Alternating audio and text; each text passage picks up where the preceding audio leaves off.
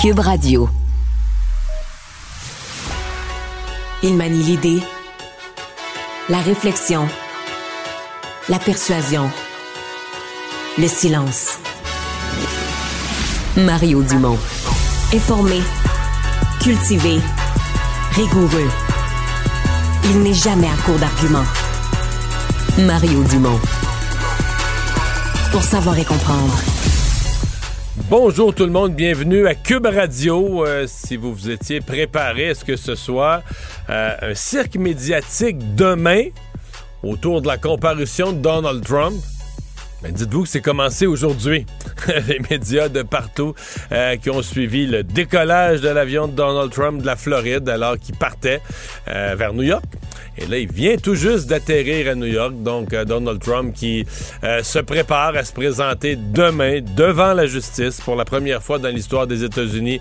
un président ou ex-président va être inculpé, va être face à des accusations euh, criminelles. Donc, Donald Trump vient juste à, l'aéroport LaGuardia à New York d'atterrir sur le tarmac. Donc, on va le voir descendre. Et on comprend tous qu'il a transformé toute cette aventure en un gros show. D'ailleurs, demain, euh, lorsqu'il va sortir du, palais de justice, demain après, en soirée après tous les événements, eh bien, il va faire un grand discours euh, politique. Et on rejoint tout de suite l'équipe de 100% Nouvelles. 15h30, alors que vous voyez l'avion personnel de Donald Trump qui vient tout juste d'atterrir à l'aéroport LaGuardia à New, à New York. Donc, il est euh, dans euh, les délais qui étaient prévus, avait quitté autour de quoi? 13 heures la Floride, l'aéroport de, Palm Beach, et euh, on s'attend évidemment à ce qu'il sorte. Est-ce qu'il il y aura même des gens sur place. Est-ce qu'il enverra la main comme on l'a vu souvent le faire? Bref, on continue de suivre ça. Vous allez voir euh, l'image en direct qui va demeurer en boîte. Mais on va aller retrouver notre collègue Mario Dumont dans les studios de Cube. Bonjour, Mario. Bonjour. Évidemment qu'on va parler de Donald Trump à quelques heures qu'on est de, sa comparution. Euh, il dort à, New York, vient tout juste d'atterrir. Euh, à ce stade-ci, Mario, penses-tu qu'il est mort d'inquiétude, mort de rire? Entre les deux? Ben, s'il y avait juste cette accusation-là, je dirais mort de rire. Euh, je pense pas qu'il est mort d'inquiétude, mais je pense qu'il est quand même entre les deux. Là. Je pense qu'il joue ses cartes pour en profiter pleinement au niveau politique, parce qu'il va pouvoir en profiter au niveau politique.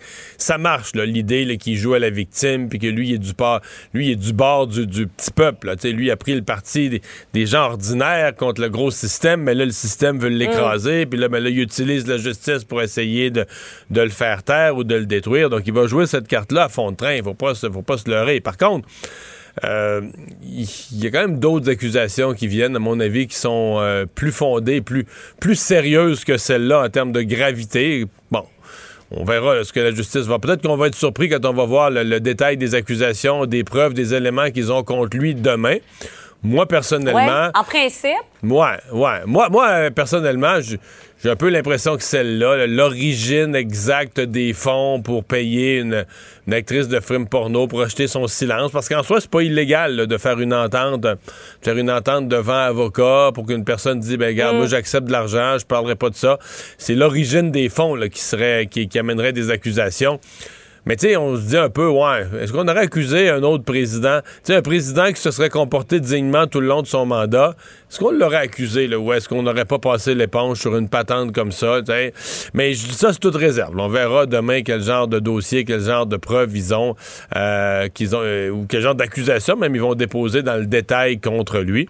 Mais pour l'instant, il peut rien faire d'autre que de maximiser ça au niveau politique, d'en faire un show euh, le plus complet possible, où il a l'air le plus possible d'une victime, que le système a l'air d'être contre lui, puis que lui il est courageux là-dedans, puis il se tient debout, puis il s'approuve qu'il est fort, puis qu'il va jouer ça, il va jouer ce cinéma-là à fond de train. Oui, ben justement, euh, à la fois, bon, les enquêteurs, le juge, euh, ils auront quelques décisions à prendre, c'est-à-dire euh, mugshot ou pas de mugshot, menotté ou pas. Il semblerait pas qu'il soit menotté. Est-ce qu'on télédiffuse? Est-ce qu'on permet aux, caméras d'être à l'intérieur ou pas? Donc, il y aura des décisions là, qui devront être prises. Oui. Dans le cas de la mugshot, cette fameuse photo, ce que moi j'ai lu de différentes sources, c'est que c'est, elle doit être faite c'est comme une procédure. La prise des empreintes digitales, la prise de la photo de face et, en, et de côté, là, je pense pas que c'est facultatif. Ce qui est pas clair pour moi, c'est tu souvent, mettons, je sais pas, un criminel, un meurtrier, il n'y a pas d'ambiguïté. La mugshot est aux nouvelles à tous les postes le soir. Tu est rendu, la justice américaine un, penchant assez, beaucoup plus, beaucoup plus que nous, de transparence, de permettre les caméras à l'intérieur des cours. Et donc, la photo du, prévenu euh, est diffusée. On la rend publique. Est-ce qu'on va le faire dans le cas de Donald Trump? Ça, euh, c'est moins clair pour moi. déjà des. Ah, alors que ça, commence, Mario, à, sortir. Je ne sais pas si tu as accès à. Oui, oui, on voit les images. mais, vois les euh, images, oui, tu le vois. Monsieur Trump lui-même n'est pas encore sorti. Oui, là, c'est du personnel qui semble euh, sortir comme tel. De, qui il sera accompagné? C'est une question aussi qu'on peut se poser. C'est une bonne question. Est-ce qu'il sera avec euh, ses enfants, un de ses enfants? Euh, euh, sa blonde, on dirait que dans ses affaires-là, elle aime moins ça, elle aime moins là. Hein? Peut-être qu'elle va être solidaire quand même de lui. Donc, on va voir. Puis, mais, mais t'as as raison de dire tout à l'heure, est-ce qu'il va saluer la foule? Est-ce qu'il va sortir de là comme s'il était encore le président américain? Tu sais, il y a quelque chose de. Tout ça est surréaliste. Parce que dans le fond, dans un pays normal, là, avec un un politicien normal, des accusations criminelles, euh, même si les accusations, il pense qu'il y a une chance de s'en sortir avec un bon avocat, ben, mais tu ça mettrait fin à sa, campagne. Je veux il serait en deuil de sa campagne. Il serait obligé de penser que sa, course là, à la direction, de devenir le, candidat républicain à la présidence, sa course est morte. Mais là, non, on dit au mm. contraire, ça, dans, ce système complètement mêlé euh, sous Donald Trump, où euh, on sait plus, on sait plus reconnaître le vrai du faux, on sait plus reconnaître trop trop le bien du mal. On se dit, ah, ben, peut-être ça va l'aider, peut-être que tout ça va, va, lui rendre service, d'être accusé au criminel, peut-être que finalement, euh, il va être vu comme une victime là-dedans, puis ça va l'aider. Donc, c'est c'est particulier. Et même, on, a, on a senti au cours des derniers jours quand même que même certains démocrates aiment pas ça, là. Euh, ils savent pas trop se positionner, ils veulent pas se positionner à l'encontre de la justice, ils veulent pas se positionner, ils veulent pas prendre la défense de Donald Trump avec tout ce qu'il a fait, mais qui ont l'air à se dire, euh, regarde, là, quasiment, ils ont l'air à se dire, on y fait un cadeau, puis qu'ils n'ont pas l'air de trouver que c'est une administration de la justice. C'est que si, fond, on aurait dû avoir, si on voulait l'arrêter, il fallait avoir quelque chose de beaucoup plus solide, de beaucoup plus évident pour le public. si tu me demandes à moi, pour moi, le plus gros, là, c'est d'avoir essayé d'acheter des votes, carrément, d'avoir demandé à un officier électoral de lui trouver des votes. Ça, c'est que t'essayes, tu mets, tu utilises ton poste de président, tu utilises tout ton pouvoir mm. pour falsifier des résultats électoraux, faire inventer des faux votes, des votes qui n'auraient jamais existé. Ça, euh, ça, c'est très, très, très, très grave. En tout cas, pour le commun des mortels, il me semble que c'est beaucoup plus compréhensible que là, OK, il a couché avec une actrice de film porno, puis là, il a voulu la faire taire, puis là, il l'a payé, mais là, d'où vient l'argent? Euh, euh, qu'est-ce qui serait criminel si l'argent vient pas ça de dépend la toujours, Mario, ça dépend toujours de la preuve que t'as, que tu es capable de mettre de l'avant aussi dans un dossier et dans l'autre. C'est pour ça qu'il faudra surveiller ça. Puis de la nature même exacte des accusations. Parce que la semaine passée, il y avait une rumeur que ce serait plus de 30 chefs d'accusation qui seraient déposés contre lui. Donc c'est pas, mhm. euh, c'est pas à exclure que le, le le procureur nous réserve des surprises. Là. Et on a vu euh, sortir ce qui semblait être le pilote, là, si je me fie euh, au bas des manches qui était euh, doré. Donc, on peut penser, ou un des pilotes du moins, on peut penser que Donald Trump sera peut-être le, prochain à sortir. On voyait le, cortège de véhicules, Mario, là. ça passera pas inaperçu quand même dans les rues. Non, mais c'est ce qui est particulier. C'est ce qui est particulier, c'est qu'un ex-président euh, conserve toujours la sécurité d'un président. Euh, bon, je suppose que lorsqu'il fait des déplacements plus discrets pour ses affaires personnelles, euh, on a une sécurité appropriée. Mais là, mettez-vous à plat. Tu sais, les Secret Service, le genre de travail qu'ils font, les services secrets américains, c'est qu'ils évaluent toujours chaque situation. Alors, quand une situation, quand à tous les réseaux, à peu près du monde, on va euh, diffuser en, en, direct les images du convoi, puis qui part de l'aéroport, puis on sait exactement à quelle heure il part de l'aéroport, ben, il faut bien penser que faut mettre la sécurité appropriée là, pour ce genre de circonstances-là. Donc, euh, mais ça nous donne un ordre de grandeur. Ce qu'on voit aujourd'hui, le décollage, l'avion en vol, l'atterrissage, ça nous donne quand même une idée. Du genre de cirque auquel on va avoir droit demain. Là. Dans le fond, aujourd'hui, c'est des c'est un avant-goût, c'est un hors-d'œuvre, ça nous donne une idée. Les médias du monde entier qui vont être là à New York demain. Puis tu sais, ça répond quand même à une de sais, une de ses préoccupations, Donald Trump aime, être le centre de l'attention, le centre du monde, vit beaucoup le, selon le proverbe, parlez-en mal, parlez-en bien, mais parlez-en. Mm. Souvenons-nous que CNN, quand Donald, là je remonte avant qu'il soit président, quand il était candidat euh, à l'investiture, il voulait avoir l'investiture républicaine, CNN parlait contre Trump du matin au soir. C'est pas compliqué, là. Tout vrai, CNN, il parlait contre Trump du matin au soir. Les invités succédaient pour dire que Trump était ridicule, Trump avait menti, avait menti, Trump avait fait quelque chose. Tu sais, exemple, dans les débats entre candidats, il avait dit à un candidat qui était laid, puis toutes des affaires qu'on n'avait jamais vues en politique, des enfantillages, des conneries. Mais hmm. euh, plus, plus CNN faisait ça, il se passait deux choses. Les codes d'écoute de CNN montaient. Donc, CNN montait son écoute grimpait son écoute en parlant en mal de mm. quelqu'un. Mais lui, ses sondages montaient aussi, là. C'était fou comme ça parce que tout le monde ne parlait que de lui. Et les autres candidats contre Trump ne réussissaient pas à faire parler d'eux, ne réussissaient pas même à attirer l'attention, passer le moindre de leurs messages. Ils étaient dans l'incapacité de, de, faire connaître leur programme, leurs idées. C'était Trump, Trump, Trump. Euh, si les autres passaient aux nouvelles, c'est parce qu'ils avaient commenté Trump. Tout tournait autour de Trump. À la fin de ça, mais c'est bien évident qu'il a gagné. C'est lui qui a aspiré tout l'oxygène dans la pièce. Là. Hum, hum, hum. Et, quand tu parles de, cirque, Mario, d'attirer l'attention sur soi, euh, comment tu interprètes la décision, parce que c'est ce qui semble se dessiner, de ne pas réagir, bon, peut-être plus à chaud, là, dans les marches, devant euh, la cour, devant le palais, comme on voit euh, souvent, de le faire plutôt à retardement de Mar-a-Lago plus tard en soirée? Oui, mais c'est parce que ce sera plus, à mon avis, ce sera plus une réaction. Ça va être un... Là, ça va être un discours politique ce que je pense, je peux me tromper, mais moi, je pense que ça va être un discours politique vraiment multifacette, là, où là, il va mettre trois affaires ensemble. La grosse télé-réalité des 48 dernières heures, là, je me mets demain soir, là, il va faire la grosse télé-réalité des dernières heures additionné avec victime du système, là, donc euh, le victime de la justice qui est, qui est mise au service de la politique.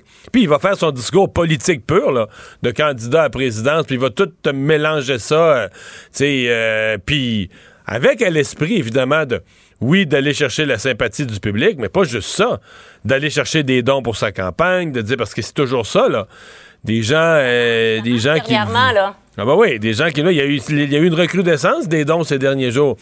Et, pas des gens riches qui y donnent, c'est fou quand même. Hein. Des gens qui qui sont pas en grand moyen financier, puis ils envoient de l'argent à Trump. C'est peut-être mieux de le garder, mm. c'est mon avis à moi, mais enfin, ils envoient de l'argent à Trump. Donc ça va être euh, ça, ça va être à surveiller. Mais moi, je m'attends demain soir que c'est un c'est un show politique là à la fois, puis une télé-réalité, puis tout ça en utilisant l'événement devant la justice comme pour se victimiser, puis euh, se rendre plus intéressant comme personnage, puis comme preuve d'à quel point il fait peur, là, à quel point il fait peur au système, lui en étant le défenseur des des, petites gens, là, comment le système veut l'écraser. Moi, je m'attends à un show. Euh, donc, c'est pour ça que il n'était pas, pas à réagir sur le fond des choses dans les marches devant le palais de justice. Lui, je pense qu'Amara Lago, il va faire un gros show. Là. Hum, hum, hum. Et il n'y aura pas non plus. Est-ce qu'il y aura des journalistes? D'ailleurs? Quelle forme ça va prendre? Euh, ce sera un type discours à la nation? Trop, euh? clair. Mais est-ce qu'il pourrait faire quelque chose un peu comme son lancement, là, avec, il s'adresse à une foule, un peu de monde, pas, euh, pas une vraie foule de milliers, mais une foule je sais pas quelle forme ça va prendre. Est-ce qu'il fera carrément une espèce euh, d'adresse à la nation? Mais tu sais, on dira ce qu'on voudra, puis nous-mêmes, tu sais, on va diffuser ça. Là. Peu importe la forme que ça mm. va prendre, ça va être diffusé, puis ça va être diffusé en Europe, puis ça va être diffusé aux États-Unis, on n'en parle même pas. sais, il a la capacité d'attirer l'attention. Euh, pas toujours pour des bonnes raisons. Puis, mais il, non, non, mais il a la capacité d'attirer l'attention. Pendant ce temps-là, euh, qui parle de ses adversaires pendant les, 48 heures que qui, tout ça va se vivre, qui parle de ses adversaires, qui parle de Ron DeSantis. Là. Mais en même temps, certains pourraient dire et penser dans euh, un autre contexte qu'on parle de lui, mais que ça serait pas pour l'avantager, un peu comme tu le disais euh, tout à l'heure. C'est que là, dans ce cas-ci, c'est même pas clair ce qui l'avantage puis ce qui le désavantage pas. Là. Ben, techniquement, là, tu veux devenir président des États-Unis, tu devrais être au-dessus de tout, soupçon. Donc, euh, tu devrais pas mm. avoir des accusations criminelles qui te traînent, euh, qui te traînent à cocher. À, tu devrais pas avoir un boulet de même qui a coché après la cheville. Mais ça, c'est pour tous les autres politiciens. Dire, le nombre de choses que, que Trump a faites dans sa carrière et pour lequel je t'aurais oh, dit. Alors qu'on le voit, Mario, je t'interromps parce qu'on le voit justement là. Euh, qui descend. Il est, il est seul, d'ailleurs. Ouais, pas trop triomphant quand même, là. On peut le noter. Non, non, on va pas saluer euh, une foule invisible parce que c'est souvent ça. Il n'y a pas grand monde sur le tarmac dans les faits quand euh, les politiciens, à, certains moments, euh, saluent. donc, s'en va dans, dans son véhicule de fonction. Et, et, on comprend encore là, quand tu parles d'attention de, médiatique, il va être suivi. On a vu les caméras qui l'ont suivi de Mar-a-Lago jusqu'à l'aéroport de Palm Beach et, et ce sera encore la même chose. Là. Ah, oui, c'est absolument, absolument, absolument. Et ça va être comme ça. Parce que le demain matin, tôt, euh, probablement qu'il va y avoir certains manifestants. J'ai l'impression que les médias, américains vont être en émission spéciale essentiellement demain, là, du lever du soleil jusqu'au coucher du soleil. C'est dès le mm. matin, on va voir est-ce qu'il y a des manifestants à New York, est-ce qu'il y a des manifestants devant le palais de justice, jusqu'à jusqu'à l'analyse du discours qu'il aura fait en soirée. C'est une journée entière euh, qui va être euh, consacrée à Donald Trump en émission spéciale sur tous les réseaux. Et, sur les chaînes principales, Mario, tu as l'impression, pas seulement les chaînes de nouvelles, là, même ça, je peux pas me prononcer. Euh, ouais, sur les chaînes de nouvelles, c'est 100 sûr.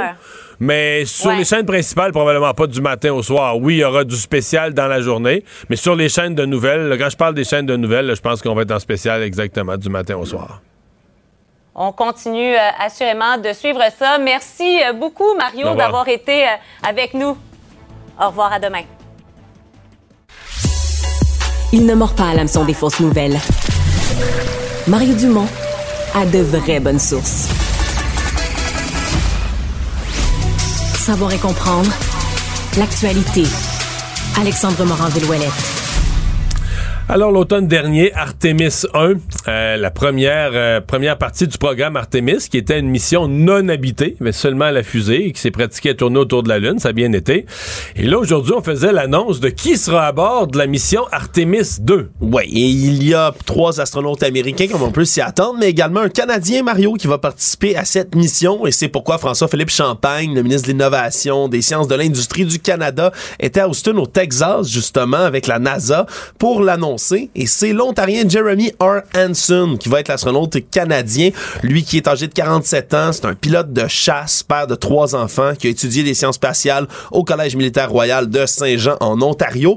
Et souvent, c'est pas, euh, c'est rare que c'est des gens avec des CV peu étoffés, hein, les, les, les, personnes qui vont dans l'espace. Mario, à l'âge de 17 ans, il avait déjà son brevet de pilote qui conduisait déjà des avions.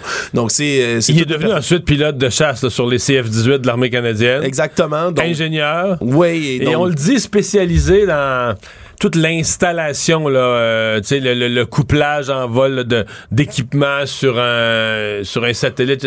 Oui, sur un aéronef, satellite, euh, engin spatial et autres. Et donc, dans cette première mission habitée là, du programme, il va devenir ben, le premier Canadien à participer dans une mission lunaire, hein, toute, toute catégorie confondue, puisqu'on n'y est pas retourné depuis le programme Apollo en 1972. Là, il n'y aura pas d'alunissage tout de suite, Mario, mais c'est quand même quelque chose qui est éventuellement prévu dans le programme Artemis. L'année d'après. L'année d'après pour l'instant le décollage qui est prévu là, pour 2024 où on va aller passer une dizaine de jours dans l'espace, tourner autour de la Lune, revenir sur Terre. Et c'est notamment grâce à la participation financière, mais surtout technologique, hein, le fameux bras canadien, le Canadarm, aussi que le Canada a pu s'assurer une place, un ticket comme ça parmi les places de cette mission. Mais en fait, euh, ça c'est techniquement, là, si tout va bien, parce qu'il y a parfois des, départs, des, des, des délais, mais c'est novembre 2024 là, cette mission sans alunissage, donc juste des orbites autour de la Lune. Puis 13 mois plus tard, décembre 2025. D'ailleurs, en voyant ça, l'équivalent dans Apollo, à la fin des années 60, j'ai été frappé. Il s'est pas. Euh, j'ai relu ça ce matin, j'ai repassé. il s'est juste passé 7 mois. Apollo 8, qui est allé en orbite autour de la Lune sans se poser. Puis Apollo, ça c'était en décembre 68. Oui. Puis en juillet suivant, 7 mois seulement plus tard, il y a l'Unicel, ils, ont mis le pied sur la Lune. Ouais. C'est quand même, tu sais, cette année, là, tu dis, OK, 50 ans de technologie de plus, de la NASA a des compétences, commence. En fait, tu te dis, Est-ce qu'en étant plus compétents, plus connaissants, ils sont juste plus conscients des dangers? Probablement plus conscients des dangers, Ou mais on surtout... est plus proche du risque zéro, alors qu'à l'époque, on était prêt à prendre un certain risque? Ben, c'est surtout qu'on n'est pas à la course, Mario. À l'époque, on parle d'une course vers la Lune avec Qui la Russie, le premier, la la, Russie, conquête ah de ouais, c'est l'espace. Je pense que les Américains ont peut-être dû couper des coins ronds à l'époque pour se rendre, là, être les premiers à planter un drapeau sur la Lune. Mario Dumont. Plus pratique que n'importe quel moteur de recherche. Une source d'information plus fiable que les internets. Pour savoir et comprendre, Mario Dumont. La situation des femmes qui vivent de la violence conjugale est dé- dé- désormais pardon, compliquée, nous dit-on, par un, un nouveau, euh, un nouveau phénomène. Euh, c'est la géolocalisation. Des gens qui, des, des- des maris, soit contrôlants ou violents ou les deux, qui euh, mettent des dispositifs, euh, bon, souvent ça peut être sur le véhicule, mais pour pouvoir traquer à distance, là, savoir où se trouve leur conjointe ou leur ex-conjointe. Euh, Gaëlle Fédida est coordonnatrice au dossier politique de l'Alliance des maisons euh, d'hébergement. Euh, Madame Fédida, bonjour. Bonjour. Euh, c'est un, un phénomène nouveau avec lequel vous devez composer? C'est pas tellement nouveau, non. Depuis qu'il y a des, des téléphones cellulaires et des tablettes, euh, on est confronté à ce genre de choses. Et mais par contre, ce qui est nouveau, c'est que c'est beaucoup plus accessible. Par exemple, on voit les, les AirTags euh, sur des bagages ou des traceurs dans les voitures. Ça, effectivement, c'est plus répandu, c'est plus accessible euh, au commun des mortels, je dirais. Ouais, c'est plus, plus très dispendieux, là. Hein? C'est plus très, Pardon? dispen- c'est plus très dispendieux, là. C'est devenu assez, euh, assez facile à obtenir. C'est très facile à obtenir, ça coûte 15 dollars. c'est c'est vraiment euh, très facile, effectivement, très répandu. Et donc, vous constatez que plusieurs des femmes que vous hébergez, euh, sans- euh, souvent sans le savoir, euh, ont, par exemple, dans leur à quelque part euh, dans leur véhicule, il y a une petite, euh, une petite puce comme ça qui a été insérée? Oui, ben en fait, euh, elles rendent- au moment où elles s'en rendent compte, ben, c'est qu'il y a déjà quelque chose depuis un certain temps. Souvent, elles s'en rendent compte parce que ben, monsieur euh, semble avoir des informations qu'il ne devrait pas avoir. Donc, c'est là qu'on fait 1 plus 1 égale 2. Euh, mais donc, nous, dans, les maisons d'hébergement, que ce soit pour des femmes hébergées ou pour des femmes qui sont, qui sont vues en service externe, toutes les maisons du Québec sont, équipées, les, travailleuses savent désactiver ces engins-là ou savent où référer. Par exemple, si c'est un, un tracker qui est dans une auto, ben, il y a certains garages qui sont capables de les repérer et puis de les enlever. Euh, donc ça, nous, au niveau de l'Alliance, on a ces informations-là, on supporte. euh, nos- Mais donc, c'est une opération que vous devez superviser en plus de tout le reste. Là. Je, vais le dire, je vais le dire en langage de service secret, mais de faire déboguer l'auto. Exactement, oui. Ah ouais. Euh, ça- en termes de fréquence, c'est quoi? C'est, c'est une de temps en temps ou c'est genre le tiers, la moitié? À quelle fréquence vous voyez ça? Je dirais qu'on n'a pas, on tient pas de statistiques, mais c'est quelque chose qui est très courant. Et encore une fois, de, de diverses façons. Hein. C'est pas forcément le traceur dans la voiture, ça peut être euh, un jouet connecté. Euh, L'enfant a un petit dinosaure avec lui qui enregistre tout ce qui se passe euh, dans- durant la semaine. Et puis le, le, le dinosaure retourne chez papa en fin de semaine où il peut avoir accès à tout ce qui a été dit, par exemple. Il y a vraiment toutes sortes de façons. Ah ouais. Oui. On va utiliser le jouet d'un enfant et ça, j'avoue que c'est. C'est illégal? Réglons une chose, là, c'est, même pour sa conjointe, euh, même dans un couple qui va bien, c'est, c'est illégal. Tout à fait. On n'a pas à retracer les, les allées et venues de, de quelqu'un, absolument. Surtout quand c'est pas euh, consensuel. Est-ce que c'est criminel? Est-ce que ça peut- est-ce que ça pourrait être poursuivi au sens Oui, de. ça constitue, c'est- ce, ce sont des choses qui constituent du harcèlement, tout à fait. Et en l'occurrence, régulièrement, euh, ce sont d'ailleurs des conjoints qui ont des interdits de contact, euh, qui, qui euh, enfin, régulièrement, ce sont des cas où les conjoints ont des interdits de contact. Donc euh, oui, c'est doublement criminel dans le sens où, euh, d'une part, le harcèlement est criminel, mais d'autre part, euh, alors qu'on a un, inter- un interdit de contact, puis chercher à manigancer euh, de manière euh, frauduleuse pour quand même avoir des informations, ça aussi, donc je dirais c'est doublement, euh, c'est doublement pénalisable. Mais, euh, mais, prenons, prenons un cas bien concret. Là. Vous, euh, vous faites, vous accompagnez une femme, euh, bon, vous vous rendez compte qu'elle a l'impression qu'elle est suivie, vous amenez son véhicule vers un, des garages dont vous me parlez, et il trouve, regardez, là, je sais pas, en dessous de la roue avant à gauche, regardez, il y avait une petite, il y avait un petit bidule. Est-ce que ce moment-là, c'est, est-ce que c'est dénoncé systématiquement à la police? Est-ce que vous portez plainte? C'est vraiment la femme qui va porter plainte ou pas nous, les maisons, on va les, on va les, les assister dans leurs décisions. C'est-à-dire, si elle décide de porter plainte, on va l'accompagner. Si elle décide de ne pas porter plainte, on va pas le faire à sa place. Euh, pour nous, vraiment, le, on, est, on est en accompagnement des femmes dans leurs décisions. Donc nous, par exemple, on va pas faire une dénonciation pour ça. Euh, c'est vraiment la femme elle-même. Est-ce que vous allez les informer du caractère illégal de la chose? Bien sûr, bien sûr. Donc, nous, on est là pour les informer sur leurs droits et pour qu'elles puissent prendre des décisions éclairées. Donc oui, mais, mais comme on le sait, en, situation de violence conjugale, puis tant que euh, le système de justice n'est pas un petit peu plus euh, solide pour que les victimes aient confiance euh, dans, le, dans les processus, il y a quand même énormément de femmes qui, qui ne portent pas plainte.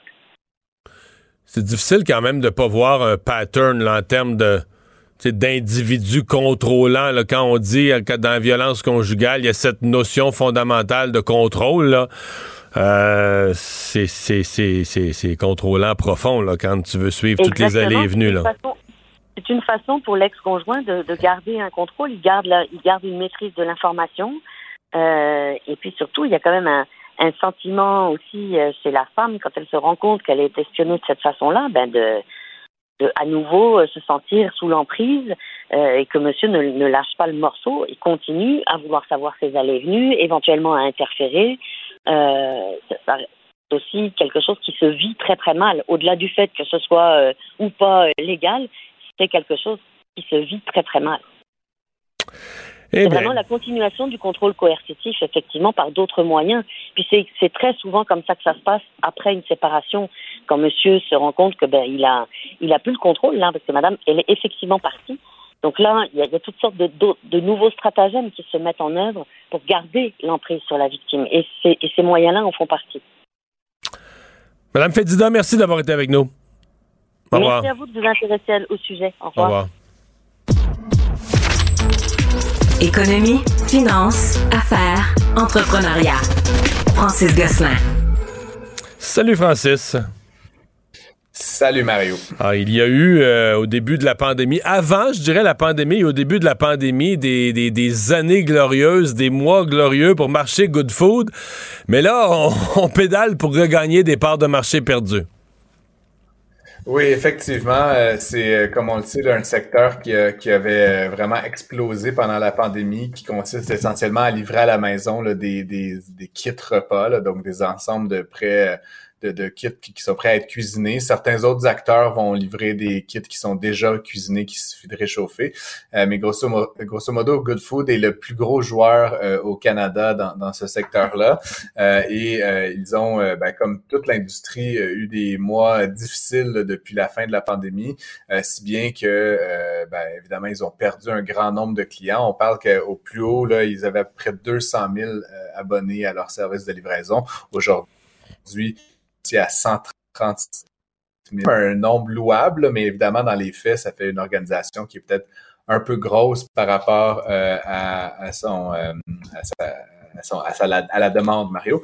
Et donc, euh, ce qu'on apprenait aujourd'hui, en fait, c'est que, évidemment, Good Food fait preuve d'inventivité pour essayer de, de lutter contre cette, cette décroissance. Et donc, la dernière idée des dirigeants, c'est euh, ce qui est quand même ironique Mario là, pour une entreprise qui se veut là, à la fine pointe de la technologie prédictive là, puis du, juste à temps et tout. Parfait, euh, Good Food a embauché une équipe d'une vingtaine de personnes qui vont maintenant faire du porte-à-porte. Euh, c'est plus classique. C'est plus classique un peu comme méthode. je, je, je, dois t'avouer Mario que j'ai déjà fait du porte-à-porte moi-même. Je, suis même plutôt ravi d'avoir ça dans, dans mon CV. C'est une très bonne pratique pour vendre euh, toutes sortes de choses comme et, pour comprendre la clientèle. Calendrier. Effectivement. Par contre, pour vendre un abonnement à 100 et quelques dollars par mois à perpétuité, je suis pas certain que ce soit la bonne voie à prendre. Évidemment, il faut rémunérer ce personnel-là pendant de nombreuses heures chaque jour. Et il faut, faut savoir que les entreprises comme Good Food euh, font pas des marges très, très importantes sur les produits qui sont vendus. Donc, faut, faut vraiment que tu aies un système de distribution et de vente en porte-à-porte -porte qui est très, très, très efficace je me demande si la prochaine étape, Mario, c'est pas de faire des clubs un peu comme à la Tupperware là, ou Avon, là, où les gens vont se montrer. Des soirées. non, mais non, parce que l'initiative, la dernière initiative de Good Food pour essayer de renflouer ses revenus, c'était de livrer de l'épicerie. En plus des boîtes, c'était de livrer là, de, carrément euh, de livrer de l'épicerie. Euh, et ça, ça, ils ont reculé là-dessus. En fait, c'était une idée qu'ils avaient eue pendant la pandémie, puis c'était vraiment, comme tu le disais, l'entreprise avait le vent dans les voiles, avait beaucoup d'argent, euh, le prix de son action, là, tu te rappelleras, avait vraiment explosé, Mario, là, euh, je pense que l'entreprise valait plusieurs centaines de millions de dollars. Euh, aujourd'hui, évidemment, là, avec le prix de l'action qui s'est effondré, avec le nombre d'abonnés qui a chuté, l'entreprise a dû revenir sur sa décision par rapport à la livraison d'épicerie. il y a plusieurs dizaines de millions là, qui ont été effacés des livres là, pour tout l'investissement qui a été fait dans ce secteur-là. Et puis finalement, comme je le dis, là, ils, ils essayent vraiment par tous les moyens là, de regagner des parts de marché. Euh, selon ma compréhension, les autres acteurs qui sont euh, Cookit, WeCook, etc., n'ont pas autant souffert que Good Food, là, qui était vraiment le leader de marché. Euh, et donc là, c'est à eux, c'est à eux de reprendre la part qu'ils avaient au, plus fort de, de, de la pandémie et du confinement, évidemment. Les pays de l'OPEP qui ont annoncé hier là, une, restriction de leur production, ce que je lisais, c'est qu'ils se sont mis dans la tête qu'ils voudraient maintenir un, un, prix plancher pour le baril de pétrole aux alentours de 80 Là, ça avait descendu sous les 80 depuis quelques semaines. Et donc, on coupe la production. Exactement. C'est un peu étonnant, euh, Mario, de, de cette, cette nouvelle-là. Déjà, personne ne s'attendait à une, une, coupure aussi importante là, dans le, le prix euh, du, du euh, de la quantité, de, pardon, dans la quantité de pétrole qui, qui, allait être faite. On parle de plus d'un million de barils par jour là, qui vont être retirés du marché par l'ensemble des, des 23 partenaires, ce qu'on appelle l'OPEP+. et puis, cette autre nouvelle, qui pour moi est une nouvelle en soi, Mario, c'est cette, cette, cette donnée là, que tu as évoquée qui consiste à dire, ben maintenant, on va cibler un, genre de prix euh, plancher pour le pour le, pétrole euh, qui est comme tu l'as dit à 80 dollars le baril. Mais euh, Francis, c'est assez haut. Hein? C'est assez haut parce que mettons dans la décennie là, je sais pas mais 2013 tu sais de 2013 jusqu'à la pandémie, le pétrole non, ben, de 2015 jusqu'à la pandémie, mettons pendant 5 ans, il s'est maintenu entre 40 et 60 là. Mhm. Ah, écoute, si on parle du Brent, là, parce que tu sais, il y a différentes catégories de, de, de, pétrole, différents types de produits, c'est pas tout à fait uniforme, mais le Brent au début de la pandémie, là, en avril 2020, était, était descendu à 24 dollars le baril, donc c'était quand même, on, on, est loin du 80 dollars. Depuis, on est sur une pente ascendante, là, assez constante. Il y a eu euh, une hausse, tu te rappelleras, Mario, là, ben, au début de la guerre l'année dernière. on est monté jusqu'à 120 120 pendant une journée ou deux. Là. Exactement. Mais depuis, ça se maintenait un peu en bas de 80 dollars, toujours pour le brand. Donc, autour de 70, 75, ça fluctuait. Ça a monté un peu autour de 80. Donc, c'est comme une nouvelle donnée. Euh, je ne sais pas si, tu les partenaires, dans le fond, évidemment, quand ils restreignent la production, ils font augmenter le prix, mais évidemment, ça génère beaucoup moins de recettes pour les pays producteurs, là, parce qu'ils sont, ils en vendent moins. Euh, donc, éventuellement, c'est plus de profitabilité, mais moins de quantité. Donc, je ne sais pas si tous les pays vont être prêts à jouer à ce jeu-là très longtemps. Ça semble un peu artificiel comme montant. Pourquoi c'est pas 75 ou 85 ou, 50 ou etc. Donc, c'est certain que je pense que l'ensemble des pays euh, opèrent à un certain coût de revient. À Mario, ça, ça coûte quelque chose fabriquer un baril de pétrole et 80 dollars, ça doit être l'espèce de moyen qui convient à tout le monde pour assurer une certaine profitabilité du secteur. C'est pas mauvais pour le Canada, là. Si on, ne pense pas aux consommateurs individuels qui, qui grognent à la pompe, mais si on pense aux finances du Canada, euh, on, est un, on est le quatrième plus gros producteur au monde. Le baril à 80 là, je veux dire, euh, c'est bon pour l'économie du Canada. Ben là, aujourd'hui, ce qu'on a vu, en fait, c'est que ça, c'est le prix qu'ils ont établi dans le communiqué, dans, dans l'entente, mais évidemment, à cause de cette restriction-là soudaine, le prix a, vraiment explosé. Là, je parle toujours du Brent, là, le, West, West, Texas Crude, pardon, euh, est un peu moins, mais on est à 86-87 dollars le Mario actuellement, le baril. Donc, effectivement, c'est bon pour les fabricants l'Ouest canadien. mais encore une fois, comme je l'ai dit, pour ceux et celles qui exploitent à des coûts de revient très très faible, c'est moins intéressant parce que ça maintient le prix artificiellement haut, ce qui veut dire qu'il limite la quantité vendue et donc, ultimement, ils font moins d'argent dans l'ensemble. Oui, c'est ça qui est. Évidemment, c'est le, compromis. Euh, un gros trimestre pour Tesla. Ben ouais, c'est euh, toujours une entreprise qui est intéressante à suivre. Puis on a souvent tendance à dire que bon, euh, euh, ça reste un peu un épiphénomène, les voitures électriques, Mario. Ils s'en vendent de plus en plus, mais on est dans les 2, 3, 4% des véhicules neufs vendus. Il y a une exception, là, puis c'est pas pour glorifier cette entreprise-là particulièrement, mais, mais clairement, Tesla, ça fait 10 ans à peu près qu'ils fabriquent ces autos-là. Et comme M. Musk l'avait expliqué plusieurs fois, c'est difficile de faire sortir une start-up industrielle de, rien. Et donc, euh, ce qu'on apprenait, c'est qu'au premier trimestre, euh, ils ont vendu, Mario, 422 875 véhicules, ce qui est quand même presque un demi-million de véhicules. mais il me semble l'année passée ou l'année d'avant, il disait qu'il espérait vendre un million par année. Mais là, s'il est rendu à 400 000 par trimestre, euh, je, veux sais pas, je, fais, je multiplie ça par 4, là, je suis pas mal en haut, je vais, je vais être à un million six. Presque deux. Presque deux, ouais, c'est ça. Presque deux, deux, millions, etc. Puis, tu sais, on, on, rentre dans un territoire qui, qui doit être très inconfortable pour un grand nombre de, de, de grands joueurs. juste à titre de référence, mettons des groupes comme Toyota ou Volkswagen, puis l'ensemble des compagnies de Volkswagen avec Audi et tout ça, vendent à peu près entre 8 et 10 millions de véhicules par année, ce qui est beaucoup plus que deux. Mais rendu à 2 millions, t'es Non, t'es dans la même ligue, là. C'est ça. T'es dans la même l'ordre de grandeur. Quand ils en vendaient 100 000, ils n'étaient pas dans la même ligue. Quand tu vends 2 millions contre 8 millions, t'es rendu dans la même ligue, là, tu sais. C'est pour ça que quand on parle de véhicules électriques, puis j'entends d'autres compagnies comme des Lucid Air, puis des Rivian, puis tu sais, c'est des beaux, véhicules, etc., mais tu sais, qui en vendent, comme tu dis, 32 euh, 000 ou 16 000, c'est correct, là, tant mieux, puis je, leur souhaite la meilleure des chances, mais je pense pas que le PDG de Volkswagen, il, s'empêche de dormir la nuit là, pour des quantités comme ça, mais là, avec Tesla, surtout avec l'avance qu'ils ont là, sur la motorisation puis les batteries, ça commence à être, euh, ça commence à être sérieux. On voit pas mal tous les autres manufacturiers maintenant qui se lancent dans l'aventure de l'électrification, mais c'est compliqué. Le seul qui a un acteur chinois, le BYD, je sais pas si tu as entendu parler de ça un petit peu, que l'électrique la moitié du prix des Tesla. Euh, faudra voir à long terme si elles sont aussi. Mais il y en a plusieurs chinois, non? Il y en a au moins 4-5, NIO, euh, il y en a quelques-uns, non? Ouais, ouais, mais mais BYD, là, ils en livrent beaucoup, là, donc, et, ils pourraient éventuellement détrôner euh, Tesla parce que BYD est, une entreprise chinoise, ils ont une emprise un peu plus forte sur le marché chinois que Tesla, qui est perçue comme une entreprise américaine étrangère, etc. Donc, il faudra voir, mais ça serait possiblement l'importance vraiment dans le segment des véhicules électriques qui pourrait faire mal à Tesla éventuellement, mais ça, l'avenir nous, euh, on sait jamais avec la Chine à quel rythme ça peut euh, être en capacité de production. Francis, merci. À demain. Mario Dumont. Rationnel et cartésien, il peut résoudre n'importe quelle énigme les yeux fermés. L'exercice lui-même Mario Dumont. va faire sortir plus de vérité sur ce qui s'est véritablement passé à ce moment-là. Gérez donc ça, s'il vous plaît. Isabelle Maréchal. c'est parce qu'à un moment donné, si on paye pas tout de suite, on va payer tout à l'heure. La rencontre, Maréchal Dumont. Bonjour Isabelle.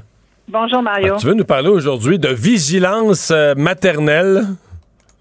Ben parental, tu sais. Euh, parental, oui. les pères aussi peuvent être vigilants par rapport au comportement de leurs euh, ados, de leurs euh, adolescentes. Ici, en fait, c'est qu'il y a un procès en ce moment, cette semaine, au Palais de justice de Montréal, qui a attiré mon attention. L'histoire s'est passée il y a deux ans.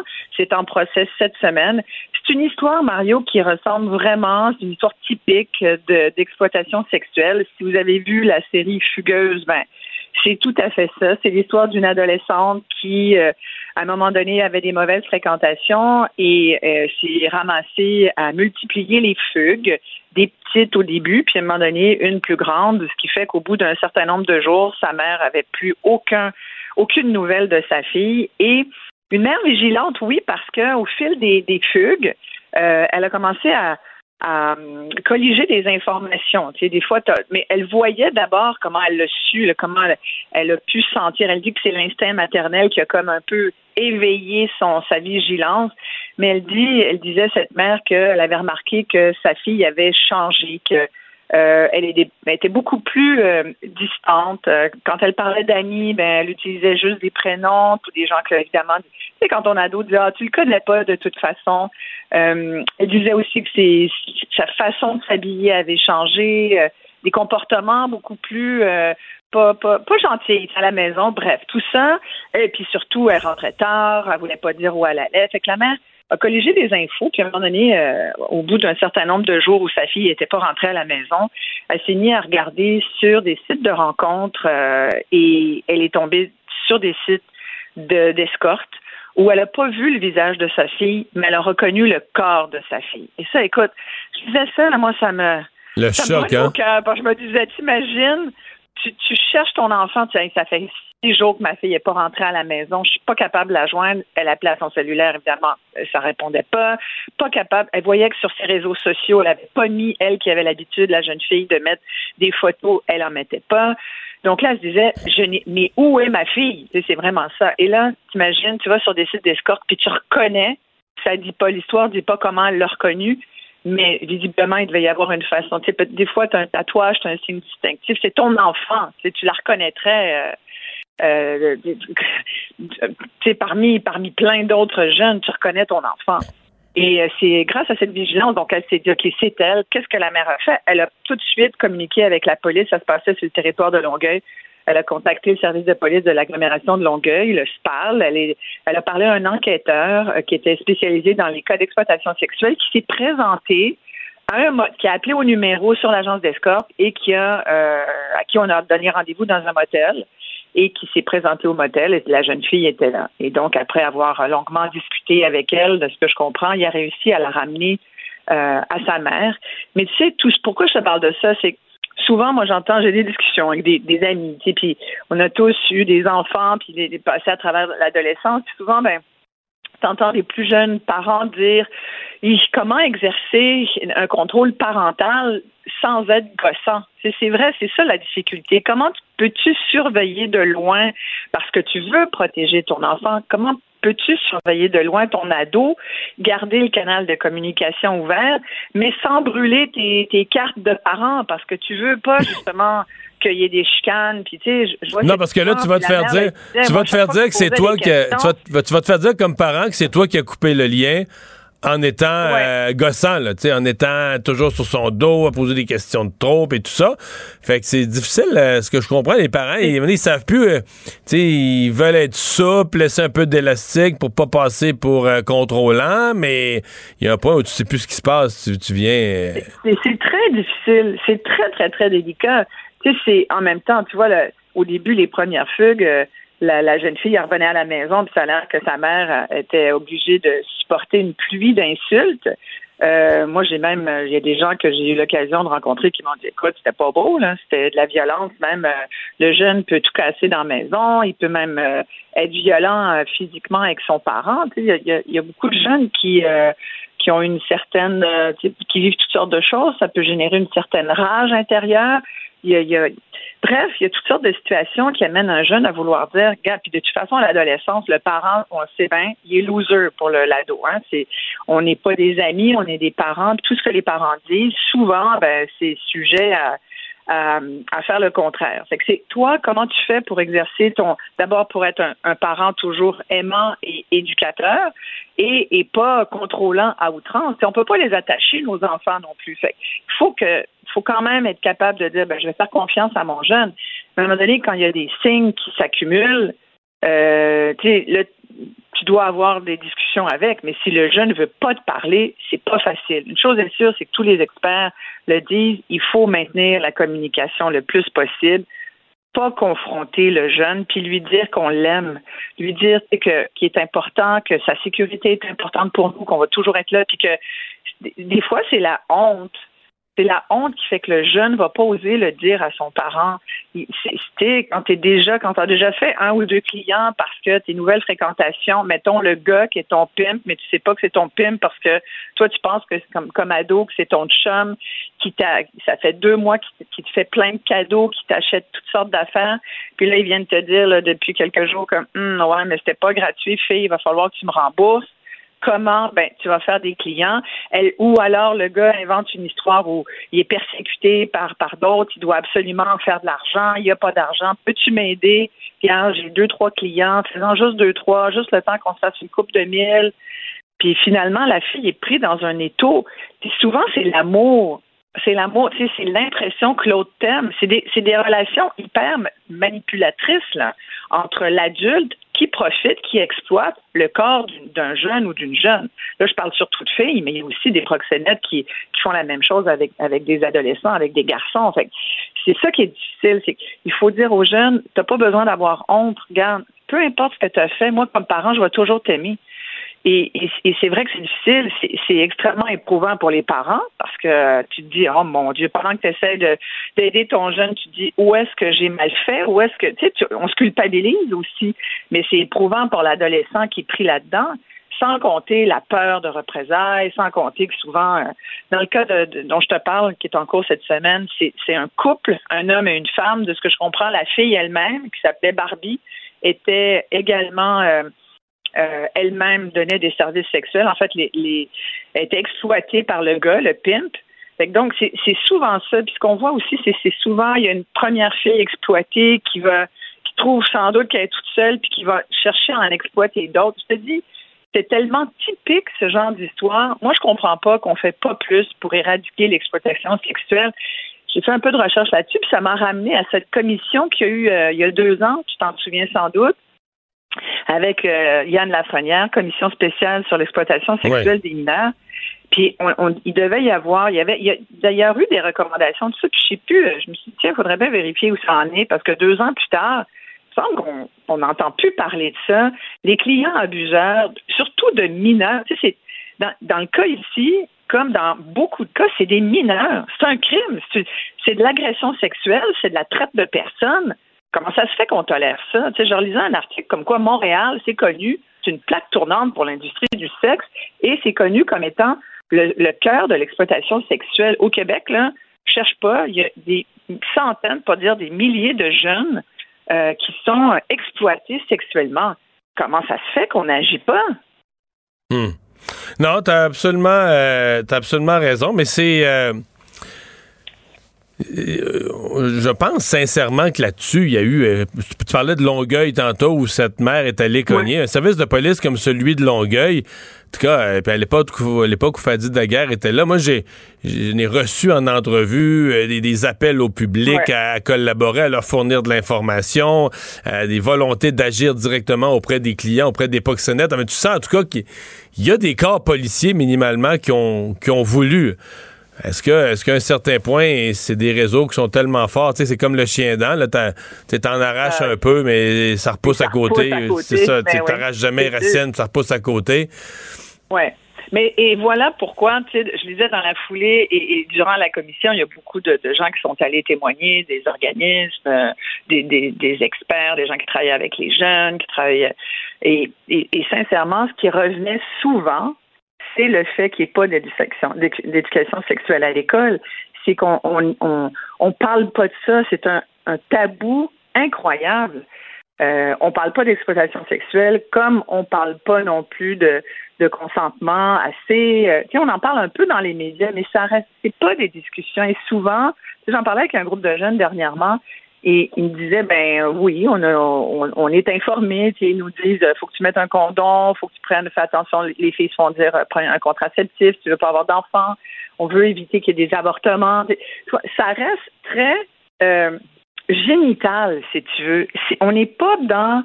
Moi, tout à l'heure, je te parlais de la relation, puis je te, je te décrivais une relation où le jeune pense qu'il est aimé par son prox. Par ben, je comprends, il donne des gros cadeaux. Exact, c'est qu'il faut, faut, faut avoir des discussions plus larges oui, d'accord, faire de la prévention contre les ITSS, mais bien au-delà de ça, c'est être capable de, tu sais, pour éviter que euh, qu'on soit, euh, c'est vraiment très, je veux dire, c'est génital. tous les discours qu'on a par rapport à l'éducation sexuelle de nos jeunes, D'abord, nous-mêmes comme adultes, euh, tu sais, il y en a qui ont beaucoup de difficultés eux-mêmes à dire certains mots. Euh, c'est pour ça que tu as des adultes qui ont, on dirait qu'ils ont 12 ans d'âge mental, dès qu'ils parlent de sexe, parce qu'ils utilisent des mots que tu utilises quand tu quand es au, secondaire, mais à un moment donné, un homme adulte ou une femme adulte devrait pas. Euh, moi, quand j'entends une noune, quand quelqu'un de 40 ans parle du sexe féminin en parlant d'une noune, sincèrement, moi, les deux bras m'entendent. Je me dis, ben voyons donc, c'est quoi ça? Ou, quand on parle d'avoir de relations sexuelles puis qu'on dit le mot en F, le mot fourré, c'est comme ah, c'est quoi ça?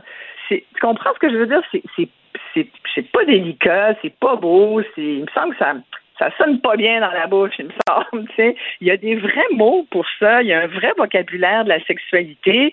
Euh, puis c'est pas parce qu'on en parle que ça va donner des, des envies à des enfants de 8 ans, tu comprends, de commencer à avoir des rapports sexuels.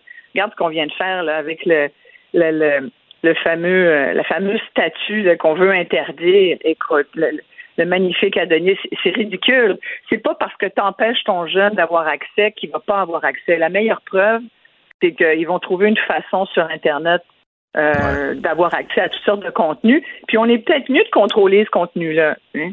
C'est une, chose qu'on a compris. Euh, C'est une chose qu'on a comprise euh, dans le monde d'aujourd'hui. c'est celle-là. On peut pas couper nos jeunes des contenus. donc, ben, qu'on voudrait leur censurer. Isabelle, merci. Merci à toi. À demain. Mario Dumont, le seul atlas dont vous avez besoin. C'est un classique, euh, et même plus que classique, c'est bien vu dans un milieu de travail de dire qu'on en a par-dessus la tête. Hein. Comment ça va? Oh, occupé, on est occupé, on est occupé. Euh, est-ce que c'est... Euh, est-ce que c'est bon signe? Est-ce que ça doit être valorisé? C'est parfois vrai qu'on est occupé d'un milieu de travail. En même temps, il y a des gens qui s'en font une, espèce de trait de personnalité de répéter toujours qu'ils en ont par-dessus la tête. Puis il y a des gens qui disent jamais qu'ils en ont par-dessus la tête, mais qui sont très efficaces, puis leur travail est toujours fait. Euh, c'est une question que s'est posée euh, Annie Boilard, présidente du réseau Annie RH, animatrice et conférencière. Bonjour. Bonjour, M. Dumont. Il n'y a rien de plus classique dans un milieu de travail que de se dire occupé, là. Effectivement. Saviez-vous que 8 personnes sur 10 répondent à la question comment ça va? Par je suis bien occupé. C'est à se dire à quel point on se le dit que nous sommes occupés. Pourquoi on fait ça? C'est une façon de se justifier, de dire qu'on travaille fort, on se valorise là-dedans, on veut pas être jugé par les autres, euh, ou que c'est tout simplement que c'est comme c'est courant dans un milieu de travail, c'est ça qui c'est ça qui passe bien ces années-ci? Ben, il y a un petit peu de tout ça là-dedans. C'est partie, ça est intégrant la culture d'entreprise.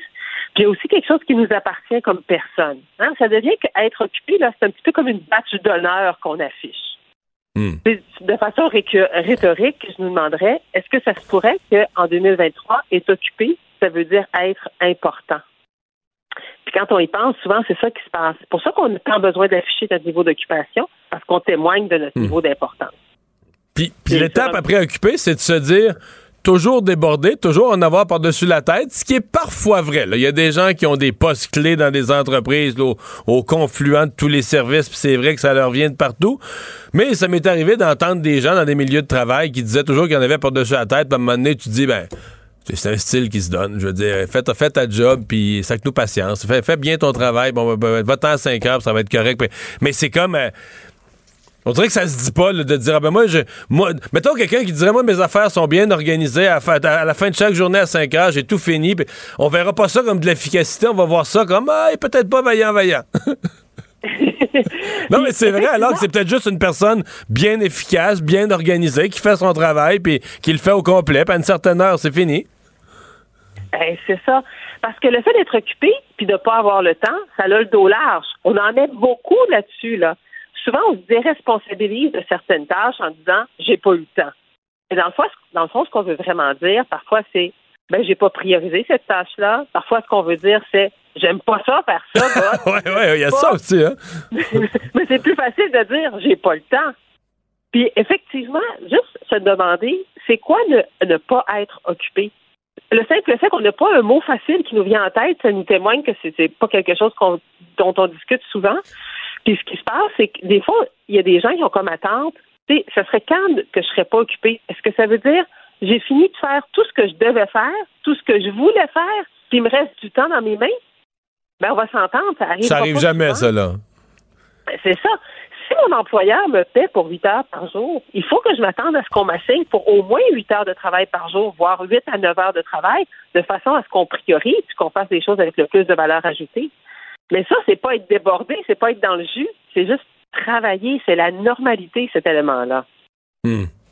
Euh, est-ce que euh, les gens trop occupés, euh, c'est pas parfois aussi carrément un signe de de désorganisation. Il y a des gens qui la, la, désorganisation habite en eux. Là. Tu leur donnerais trois tâches, puis avec ces trois petites tâches pour une semaine, mais avec ces trois petites tâches-là, ils finiraient par avoir leur bureau plein de papier, la main d'un cheveu. Euh, tu comprends? Ils commenceraient une, ils finiraient pas, ils commenceraient l'autre, ils l'oublieraient, ils se perdraient. Tu sais, il y a des gens que la désorganisation les habite, puis que... mais en même temps, ça devient un style parce qu'ils ont l'air très, très, très affairés, là, débordés. Ben c'est ça. Ils, ils, affichent leur base d'honneur. Hein? Je suis occupé.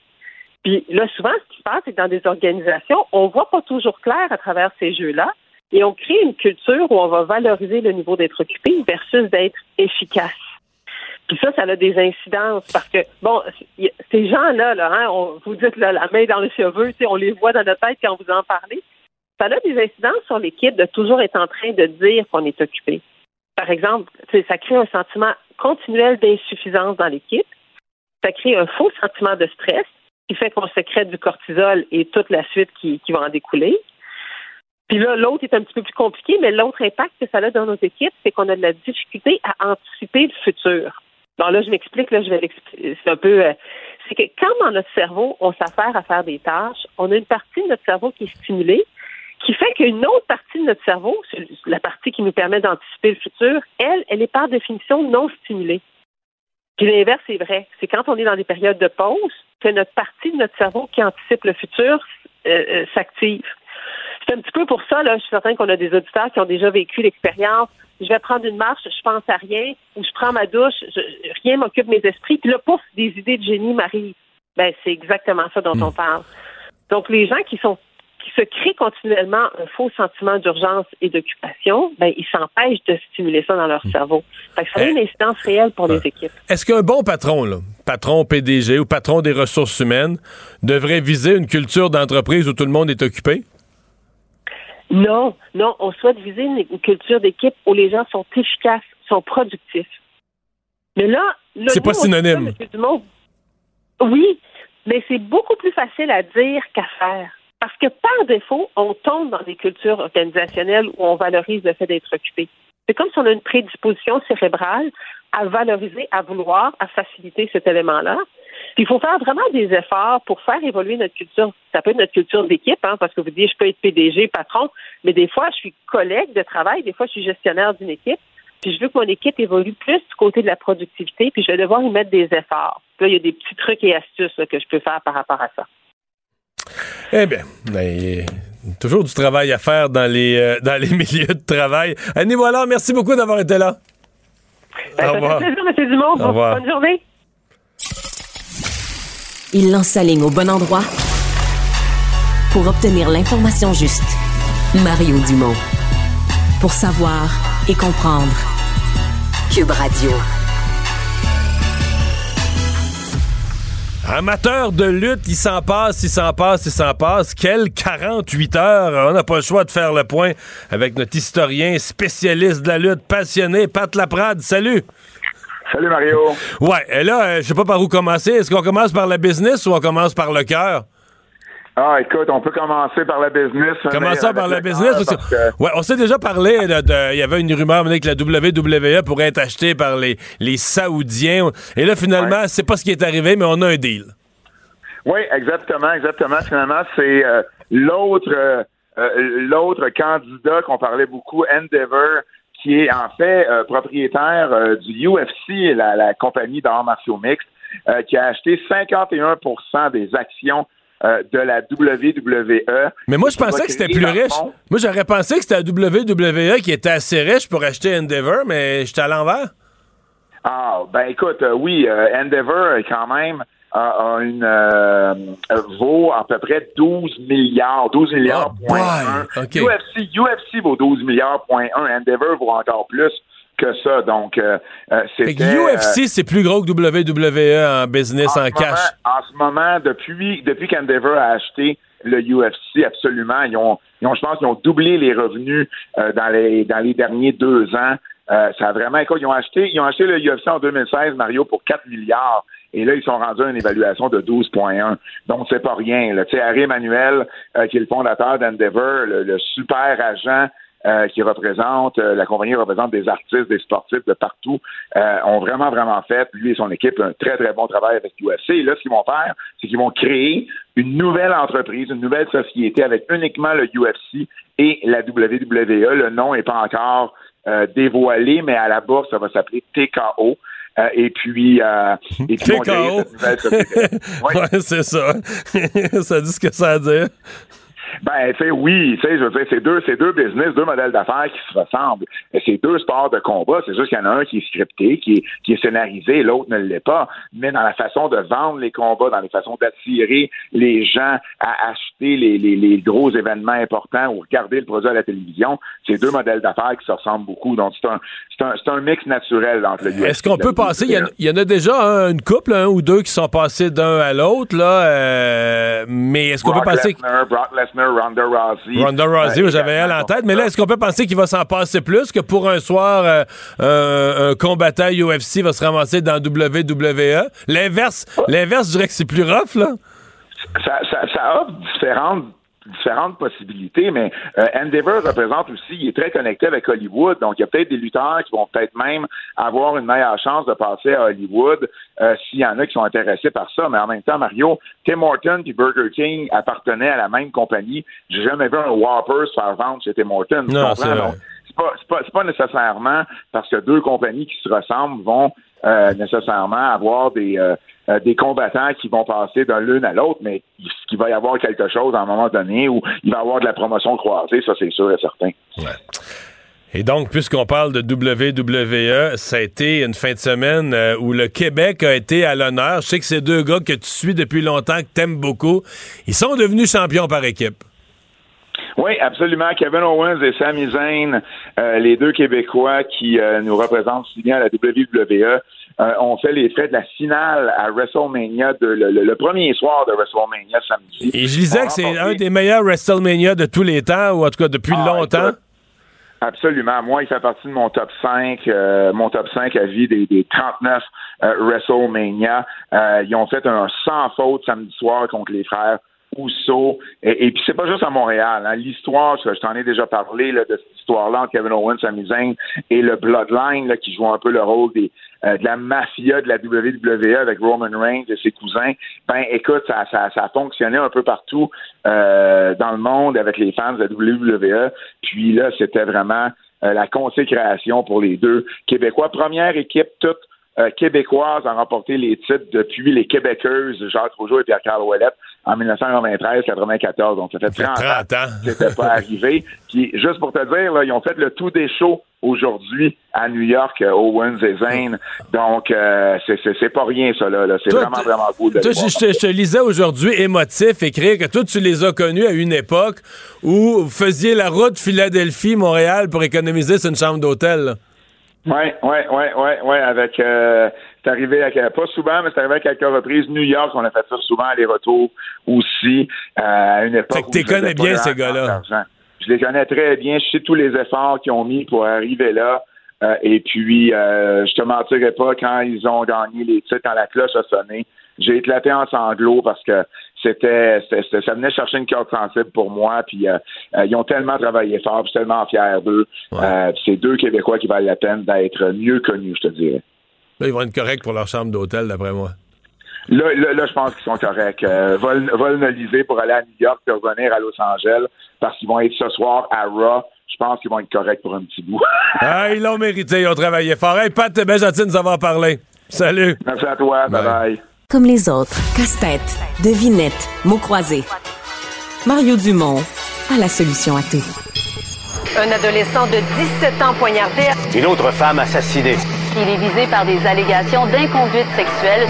Les formations politiques s'arrachent le vote des familles. Comment faire fructifier votre argent sans risque? Savoir et comprendre les plus récentes nouvelles qui nous touchent. Tout savoir en 24 minutes. avec Alexandre Morin-Villouellette et Mario Dumont. En manchette dans cet épisode, la mission Artemis 2 autour de la Lune comprendra un astronaute canadien. LHJMQ, une nouvelle histoire d'initiation refait surface. Ensemble, Montréal réclame une enquête publique sur l'incendie du vieux port, tandis que le maire de Schlager-Maisonneuve veut interdire les Airbnb sur le territoire. Et Donald Trump est en chemin pour New York. Il est arrivé à la Trump Tower et désormais attend sa comparution demain. Tout savoir en 24 minutes. Tout savoir en 24 minutes. Bienvenue à Tout savoir en 24 minutes. Bonjour Mario.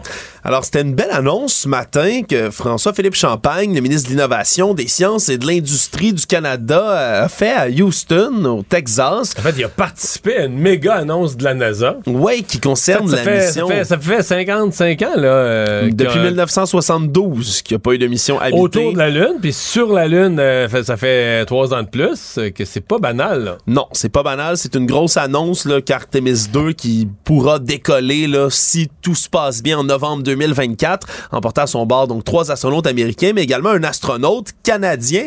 Et avant de vous le présenter plus en détail, faut qu'on écoute François-Philippe Champagne à quel Qui a point... pas manqué d'enthousiasme. Pas manqué d'enthousiasme, non.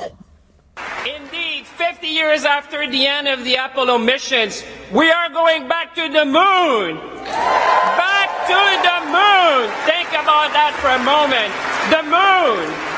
Pensez à ça un instant. La Lune! Nous Oui, retournons monsieur, sur, la Lune. sur la Lune. Et on comprend son enthousiasme alors que c'est Jeremy R. Hanson, un homme de 47 ans, pilote de chasse, donc de- de- d'avion de, chasse de l'armée, père de trois enfants, qui va participer à cette mission. Lui qui étudie les sciences spatiales au Collège militaire royal du Canada de Kingston en Ontario, entre autres, qui avait déjà son brevet de pilote à 17 ans aussi et qui euh, commençait C'est pas déjà... mal de- ça, les astronautes. là. Les diplômes en jeune âge, puis un diplôme, deux diplômes. Lui est ingénieur de formation. Ouais, puis là, comme on dit, pilote de chasse, pilote d'un jeune âge, lui qui, on comprendra. Il- Ce matin, un expert me disait qu'il est très, très fort dans les installations d'équipements euh, en, en, en dans orbite, en vol, ouais, c'est ça. c'est ce qu'on comprendra donc de son pedigree et on s'est trouvé une place dans cette mission là du côté du Canada grâce à nos investissements bien sûr, mais également l'apport technologique qui se fait. On Le bras canadien, le, le- Canadarm. le Canadarm, le fameux bras canadien qui continue encore et toujours d'être utile à toutes les opérations et les missions spatiales. Le dernier Canadien, lui, qui est allé dans l'espace, c'est David Saint-Jacques, un, une autre, une autre personne avec qui beaucoup était de en diplômes. liste quand même, qui était dans les quatre Canadiens en liste pour cette mission-ci. Mais finalement, on a décidé d'y aller avec quelqu'un d'autre. David Saint-Jacques, quand même, en 2018, a passé 204 jours à bord de la Station spatiale internationale. Et donc là, c'est historique parce que j'ai jamais eu de Canadiens autour d'une mission lunaire. Donc c'est c'est quand même une mission critique. Également, on est 10 jours autour de la Lune en orbite. On n'allunira pas, mais c'est quand Un même une tard. préparation exacte. En fait, Un- 13 mois plus tard, en décembre de l'autre année, en décembre 2025. Évidemment, c'est toujours... euh, c'est toujours le si tout va bien. Là. Oui. Si Artemis 2 va comme sur des roulettes, Artemis 3 sera pas retardé, va suivre son cours de décembre 2025. Donc on devrait, et là, cette fois-là, on va... euh, Il y en a deux qui vont aller sur la Lune. Ouais, puis on parle d'une installation là, à terme, une installation permanente sur la Lune qu'on Ben, ça faire. le Gateway. C'est comme une station spatiale, une station lunaire. Ouais, où on pourrait avoir des gens qui pourraient, là, éventuellement, il faut comprendre que ça va prendre des installations, puis ça va prendre du matériel, puis ça va prendre des allers-retours, mais, Mais aller éventuellement... régulièrement autour de la Lune avec des gens qui régulièrement ils restent sur la Lune à partir de là, dans une installation pour une. Ils appellent ça une, une- pas une évaluation, mais une étude permanente de la Lune. Ouais, puis ça, ça fait rêver tout ça quand même, Mario, quand on pense à la conquête spatiale, la conquête de l'espace, l'exploration de notre système solaire plus, plus globalement. tout ça, c'est pour aller sur Mars. Là. Ouais. des-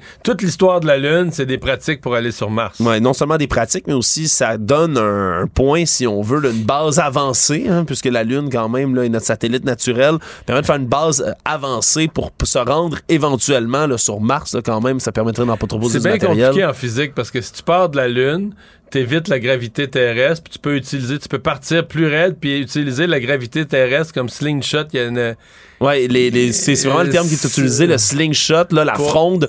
pour où- partir vers la Lune. là. Ouais, permet de faire un espèce de mouvement pour te catapulter Mais quand tu te. Je peux pas tu te lances l'expliquer au complet, là. Moi non plus, ça nous, vrai. ça nous prendrait autant de diplômes que Jeremy Hanson Ouais, et David Saint-Jacques, on va- par On va leur exemple. faire confiance, il avait l'air correct, là. Une autre histoire est ressortie autour des initiations qu'auraient subi des joueurs de hockey junior majeurs et celle-ci nous provient de la LHJMQ, la Ligue de hockey junior majeur du Québec.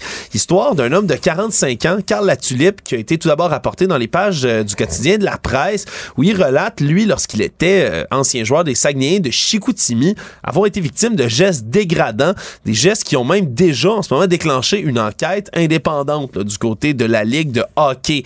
Il raconte que lors de la campagne 1914-1995 à laquelle il participait, qu'il aurait eu, selon lui, des vétérans du club qui auraient exigé que les recrues, dont lui-même, se masturbent dans l'autobus, en public, devant tout le monde. Les vétérans... Ils avaient l'émission- 16 ans quand même. C'est Ouais. moi ce qui, tu sais, quand il raconte son affaire, lui était bon, fait qu'il a été repêché. Tu dis, OK, le kid, là, il avait 16 ans, genre en Ouais. secondaire 4, là. Puis on dit qu'on aurait forcé les jeunes à se dévêtir, se masturber pour éjaculer le plus vite possible. Sinon, on les menaçait de les enfermer dans la toilette de l'autobus ça, a l'air- l'arrière. ça a l'air d'une popularité. Dans toutes les histoires, ça revient l'idée d'être enfermé dans la toilette. là. Ouais, enf- enfermé dans la toilette. Et donc, on parle aussi de violence physique dans l'histoire de Monsieur Latulippe, lui, qui a terminé sa carrière junior. Là, Ils se, les- faisaient voler leur argent de poche, ils se faisaient Oui. prendre leur argent. Exact. Et on dit qu'on leur a même fait diffuser dans l'autobus pour les encourager dans cette masturbation des films pornographiques dans l'autobus. Et là, c'est toute une histoire qui, qui éclate au grand jour. Et déjà, le commissaire par intérim, le Martin Lavallée, a pas perdu de temps, ouvert un processus d'investigation. Il y a une ligne téléphonique, une adresse courriel également qui sont disponibles pour les victimes qui souhaiteraient déposer une plainte. Et par la suite, c'est toutes sortes de témoignages aussi de gens qui étaient dans l'entourage de l'équipe à cette époque-là, qui eux disent avoir n'avoir absolument rien vu de toute cette histoire-là. C'est le cas entre autres ben, l'actuel- l'entraîneur chef actuel de la formation, le Yannick Jean, qui dit qu'il n'a jamais entendu parler de ce genre d'histoire-là, qui va collaborer à l'enquête, mais qui n'a aucune idée de quoi on parle. Il y a l'ancien gardien Marc Denis aussi, qui était membre de cette édition des Saguenayens de 94-95, qui a réagi en disant qu'il n'a jamais été témoin de comportements comme ça, ni la victime, a parlé de certaines initiations. Il dit j'ai déjà dû attacher les patins d'un vétéran, par exemple, parce qu'il avait scoré contre moi, ou j'ai dû acheter des pichettes de bière dans une épluchette de blé d'Inde, mais il dit jamais j'ai eu à faire ce genre de geste-là. Donc, ça restera à voir au vu aussi là, de cette enquête publique. Mais pour qu'il y ait quelqu'un qui sorte encore une fois dans les médias des années comme ça après Mario, ça démontre quand même qu'il y a un problème qui se cache, puis que Ouais. c'était pas juste en Ontario, là, tout ça. là. Ouais. Mais c'est ouais, c'est ça. Mais il reste que c'est en 1994. Je pense pas que personne ne remet en question qu'il y a eu un problème dans le passé. Moi, ce qui m'inquiète, ce qui, je me dis ce qui doit préoccuper les parents aujourd'hui que leurs jeunes sont dans le midget, vont peut-être être recrutés l'année prochaine dans la Ligue de junior majeur, parce que le passé, on peut l'étudier, on peut l'enquêter. S'il y a des gestes criminels, on peut les, les, les relever, évidemment. Mais c'est de voir qu'est-ce qui se passe présentement dans la LHJMQ. Est-ce que un jeune là, est-ce que des parents dont le jeune va être recruté, repêché l'année prochaine doivent s'inquiéter? Ça, moi j'ai l'impression quand même que ça se produit plus. Peut-être que je me suis naïf. Puis J'ai l'impression que les parents sont beaucoup plus euh, présentement, mettons dans les dernières années, les parents sont beaucoup plus hypersensibles. Ouais, posent des alerte aussi. ah ouais, qui posent des passer. questions à leurs jeunes, leur disent de plus endurer ça, etc. Mais bon, voilà. Hmm. Est-ce que ça se produit encore? J'espère que non. L'enquête le dira. Actualité. Tout savoir en 24 minutes. L'opposition officielle à l'Hôtel de Ville de Montréal réclamait aujourd'hui une enquête publique du coroner sur l'incendie de la place Duville qui a fait sept morts à la mi-mars. On s'inquiète entre autres qu'il y ait d'autres bâtiments du Vieux-Montréal qui abritent aussi des chambres sans fenêtres comme c'était le cas dans ce bâtiment-là, parfois même avec l'accord des autorités municipales dans ce coin. Et donc Aref Salem, le chef de l'opposition, veut faire la lumière là-dessus. Déjà du côté du cabinet de Valérie Plante, on dit qu'on s'en remet à l'expertise de la coroner pour déterminer la nécessité d'une enquête plus large. Donc, on verra si la lettre qui a été envoyée par M. Salem à Maître Pascal Derry, la coroner en chef du Québec, va être capable de créer ou de susciter justement l'intérêt pour une commission d'enquête publique comme celle-là.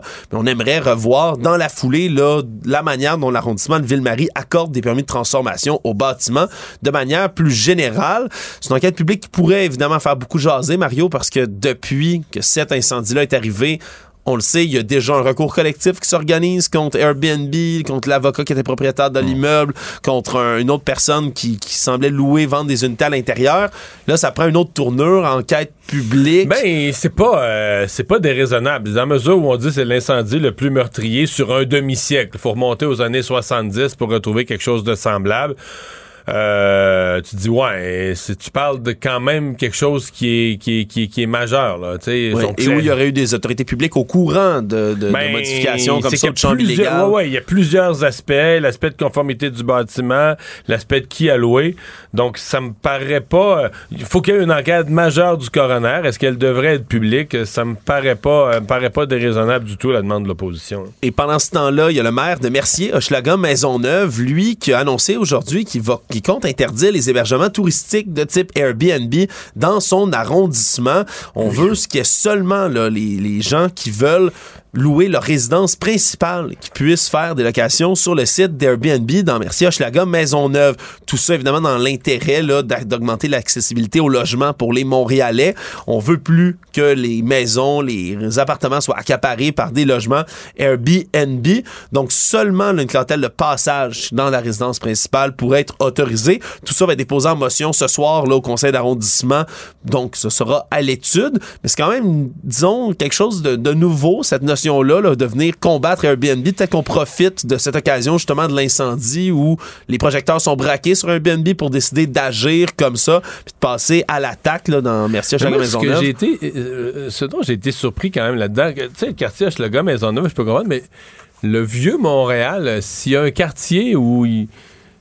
Puis là je, là, je mets de côté la question de la conformité, de la sécurité des logements, pour moi, qui est une autre question, parce que si un logement est dangereux en cas de feu, je veux dire, je, je veux pas plus qu'il soit dangereux pour des résidents permanents que des résidents Airbnb.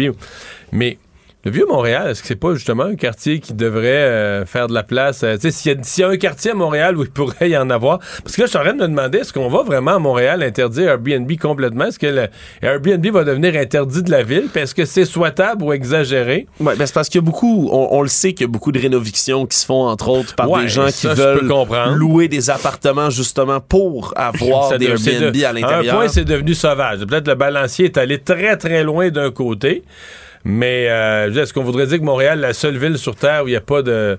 Tu peux pas louer nulle part, tu peux pas louer aucun appartement Ben, à Montréal. Sauf sa résidence principale, c'est ce qu'on comprend dans ce cas-ci. Fait que là, ce serait des gens qui partent en voyage, des gens qui, l'exception qui qui vont à l'extérieur, qui, qui ont un chalet, par exemple, qui ont passé l'été là. Ça pourrait devenir cette espèce d'exception-là à la règle. On dit que c'est un peu plus de 60% des 422 Airbnb qui sont dans Mercier, Hochelaga, Maisonneuve, qui n'ont pas de permis non plus. Là. Déjà, Non, ça, ça, c'est appelé à être à, à disparaître. Donc, on verra qu'est-ce qui en sera, mais peut-être qu'ils feront euh, figure de proue Parce dans que- un mouvement plus large. En fait, la, la vraie affaire que je serais curieux d'avoir, moi, je suis convaincu que tout le monde qui dénonce Airbnb, là, tu, tu vérifierais, mettons, dans les deux dernières années. Ils en ont loué. Puis ils en ont loué, là. C'est-à-dire qu'ils trouvent ça, euh, puis ils sont conseillers à la Ville de Montréal, ils trouvent ça épouvantable. Tu dis, hey, euh, on irait-tu en France cet été? Ah, ben, je vais louer des Airbnb?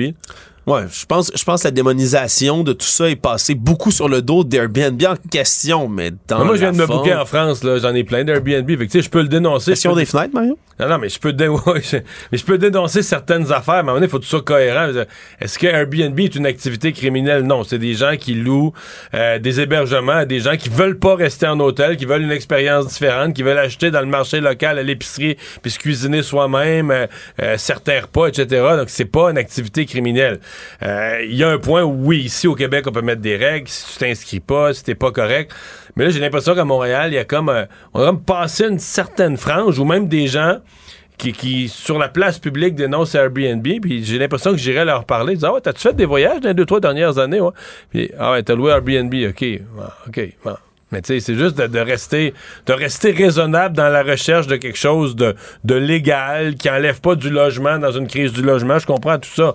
Mais de rester équilibré dans l'approche, là, ce que je, je je sais pas. Des fois, les élus euh, les élus échappent ça l'équilibre pour avoir l'air de toujours porteur de la bonne cause du moment. là. C'est aujourd'hui que débutaient les audiences en cours fédérale sur le recours à la loi sur les mesures d'urgence. Et on va évidemment entendre entre autres l'Association canadienne des libertés civiles qui elle conteste l'usage de la législation d'exception qui a mis un terme au soi-disant convoi pour la liberté. Et on entendait aujourd'hui les avocats du gouvernement fédéral qui ont eux-mêmes plaidé que la cause devrait même pas être entendue puisqu'il y a eu la commission Rouleau qui a déjà étudié la question qu'un comité parlementaire conjoint qui continue d'examiner examiner également le recours aux mesures d'urgence et que c'est, des, selon eux, des conditions exceptionnelles qui risquent pas de se reproduire de sitôt. Mais quand même, on a un autre, euh, un autre volet, Un si on veut, processus. contestations, autre processus qui s'ouvre sur la loi fédérale sur les mesures d'urgence, même après le rapport là, du juge Rouleau qui avait conclu faut le dire, à contre-cœur, que le gouvernement Trudeau avait eu raison de recourir à la loi sur les mesures d'urgence. Ça va s'échelonner sur trois jours. Je pense pas qu'il va ressortir grand-chose de cette, de cette histoire-là, Mario, mais tout de même, ça risque d'être intéressant de suivre un être énième curieux de mouvement voir ce que la- comment la Cour va traiter ça aussi, parce qu'à un certain point, la, la Cour va devoir trancher. D'abord trancher, est-ce que ça peut être est-ce que ça peut être entendu, est-ce que c'est une cause recevable, etc. À suivre. Tout savoir en 24 minutes. Un autre prof d'éducation physique qui enseignait à l'école secondaire Jean Groux dans le secteur de Rivière-des-Prairies vient d'être accusé d'avoir sexuellement exploité une de ses élèves il y a presque 20 ans de cela. Nouveau cas qui s'ajoute aussi, Mario, dans cette Ouais. Mais là, succession ça dans les dernières qu'il y a- semaines. Ça se peut-tu qu'il y a une espèce de MeToo, c'est-à-dire que il y a eu quelques cas très médiatisés. Parce que là, dans ce cas-ci, c'est arrivé dans les années 80, fin 80, de, de, début a 2000. presque- on parle de début 2000, mai Début 2004 c'est à ça. juin Ouais. 2006. Donc, mettons une vingtaine d'années. La, la victime, mettons, aujourd'hui, c'est une adulte qui est dans la trentaine. Je, je- je fais un chiffron, la- la- dans la trentaine, ça veut Absolument. dire que c'est quelqu'un qui décide, de- tu sais, il a vécu ça, qui a vécu avec le poids de ces événements-là. euh, bon. Puis décide, aujourd'hui, je laisse pas ça là, mais est-ce que c'est des gens. Parce que souvent, c'est ce qui arrive. là. quand tu mets à avoir des dénonciations, des reportages, puis là, dans les reportages, ça dit à quel point ces comportements-là sont irréguliers. On fait venir des invités, des avocats, des psychologues qui disent ça n'a pas de bon sens, un enseignant est en position d'autorité. Donc la personne est assise, est assise chez elle, puis elle se dit. C'est bien que trop vrai, ça n'a pas de saint bon sens. Ce que je me suis fait faire, là. C'est un crime. C'est un crime. Puis la personne est en autorité. Et c'est comme si la personne avait mis ça dans un petit tiroir de sa. Comme un poids dans un tiroir de ta conscience ou de ton cerveau. Puis à un moment donné, tu le rouvres, le tiroir, puis tu te dis, ben, je, je, je laisse pas ça là. C'est comme un, euh, euh, quelque chose que tu as rangé, mais tu te dis, c'est pas rangé à la bonne place, c'est pas dans le bon tiroir, c'est pas Ouais. acceptable, puis je vais aller à la police. Puis en matière de violence sexuelle, en plus, il y, a- il y a bien des gens qui finissent par tenter de, de s'expliquer ce qui s'est passé, de le normaliser, voire même de le réprimer pour le restant de leur Ben jour. ouais, c'est ça. Ce qui fait en sorte que quand ça ressort, mais ça, Mais ça quand peut tu ressortir des plus tard. par d'autres, puis là, des experts disent ben, c'est criminel, c'est pas acceptable.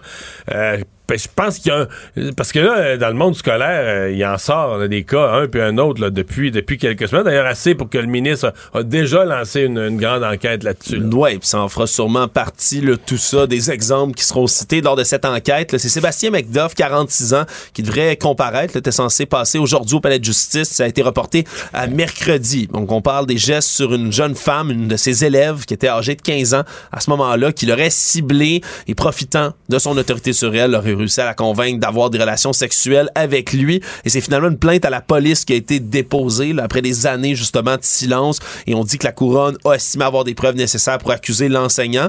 Pour l'instant, les seules conditions qui sont euh, données à McDuff, c'est de pas parler avec la victime alléguée, pas s'approcher d'elle, mais devrait se faire imposer des nouvelles conditions mercredi lors de sa comparution. Bref, on a hâte de voir également là, comment ça va s'orchestrer autour de justement de cette enquête lancée par le ministre.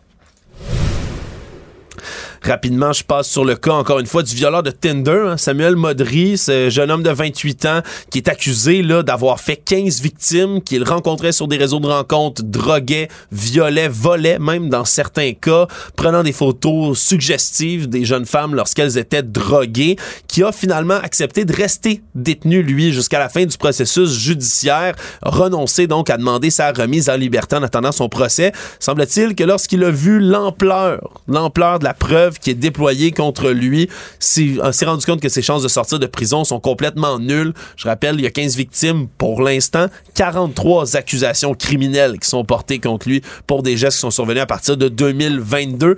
Va revenir en cours au mois de mai et d'ici là, il n'est pas exclu toujours par les autorités qu'on réussisse à découvrir d'autres victimes alléguées de M. Modry. Économie. Trois jours après avoir eu le feu vert euh, par Ottawa, Vidéotron, la propriété de Québécois, bien évidemment, met officiellement la main sur Freedom Mobile, cette filiale téléphonie euh, mobile de Shaw. Au même moment, Rogers va fusionner avec Shaw pour le volet de la câbleau diffusion. Et donc, une transaction de 2,85 milliards de dollars qui va amener Vidéotron comme quatrième joueur de téléphonie sans fil sur la quasi-entièreté du territoire canadien. On se rappellera qu'il y a quand même des conditions assez strictes, Mario, qui sont Oui, imposées autour notamment de en termes de baisse des prix. Là. 20 les prix actuels sont attendus de baisser sur le marché canadien pour une période de 10 ans. Fait partie donc de cette entente qui a été conclue, le tripartite, le fédéral, Rogers, Mais ça Vidéotron. va lancer une nouvelle concurrence assez féroce là, parce que les autres joueurs voudront pas laisser, euh, ils voudront pas laisser euh, Vidéotron arriver, Vidéotron, couper les euh, prix. prendre, couper les prix, prendre de nouvelles parts de marché. On part- ça va probablement viser surtout les jeunes là, initialement, mais des jeunes, c'est aussi des nouveaux clients que tu peux garder longtemps. Ouais. Donc, euh, ça risque d'être la bataille de la téléphonie dans le reste du pays, dans l'Ouest. Mais bon, cette transaction-là, là, après avoir été autorisée, qui a finalement lieu. Le monde. Les écrans de télévision du monde entier sont rivés, Mario, sur le cirque médiatique entendu qui tourne autour de Donald Trump, le 45e président des États-Unis, qui va demain comparaître au palais de justice de Manhattan à Mais là, New York. aujourd'hui, c'était le déplacement en avion.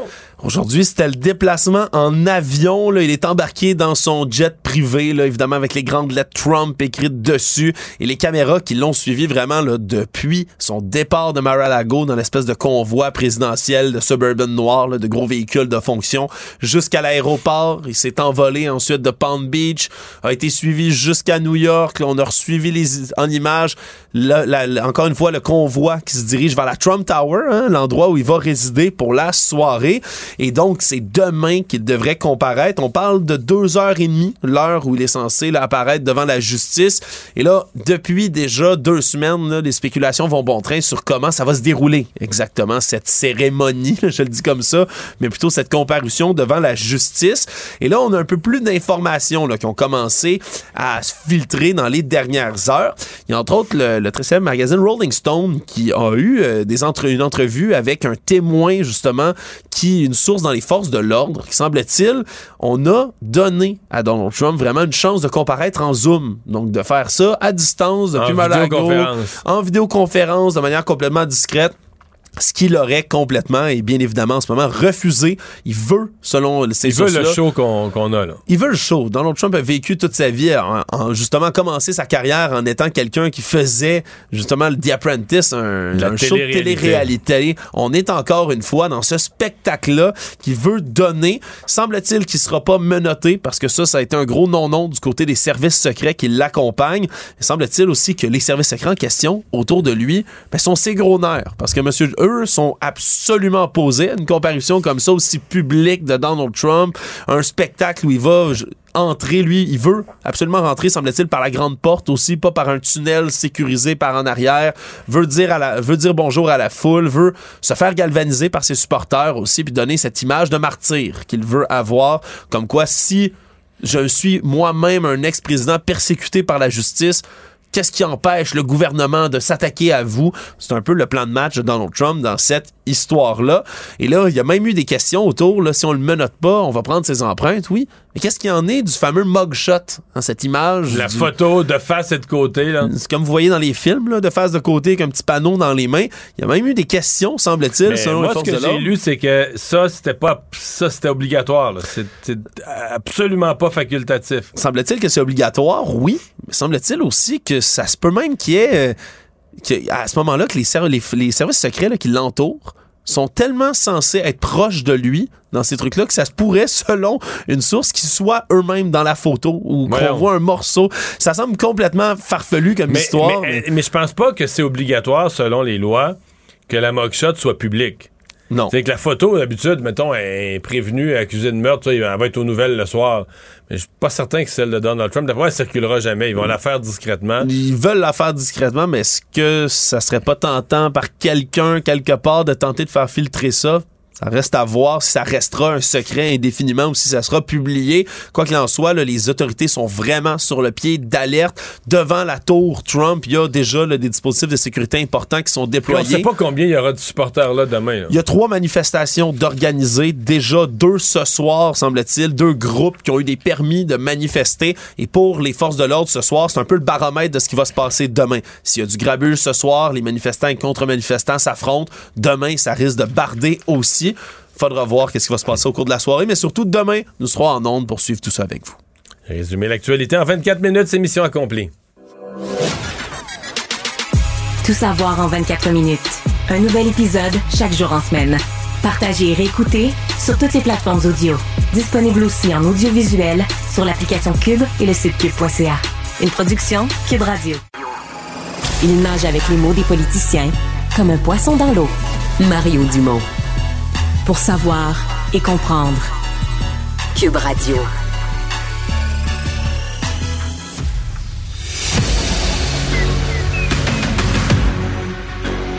Emmanuel Latraverse. J'ai pas de problème philosophique avec ça. Mario Dumont. Est-ce que je peux me permettre une autre réflexion? La rencontre. Ça passe comme une lettre à la poste. Et il se retrouve à enfoncer des portes ouvertes. là. La rencontre La Traverse Dumont.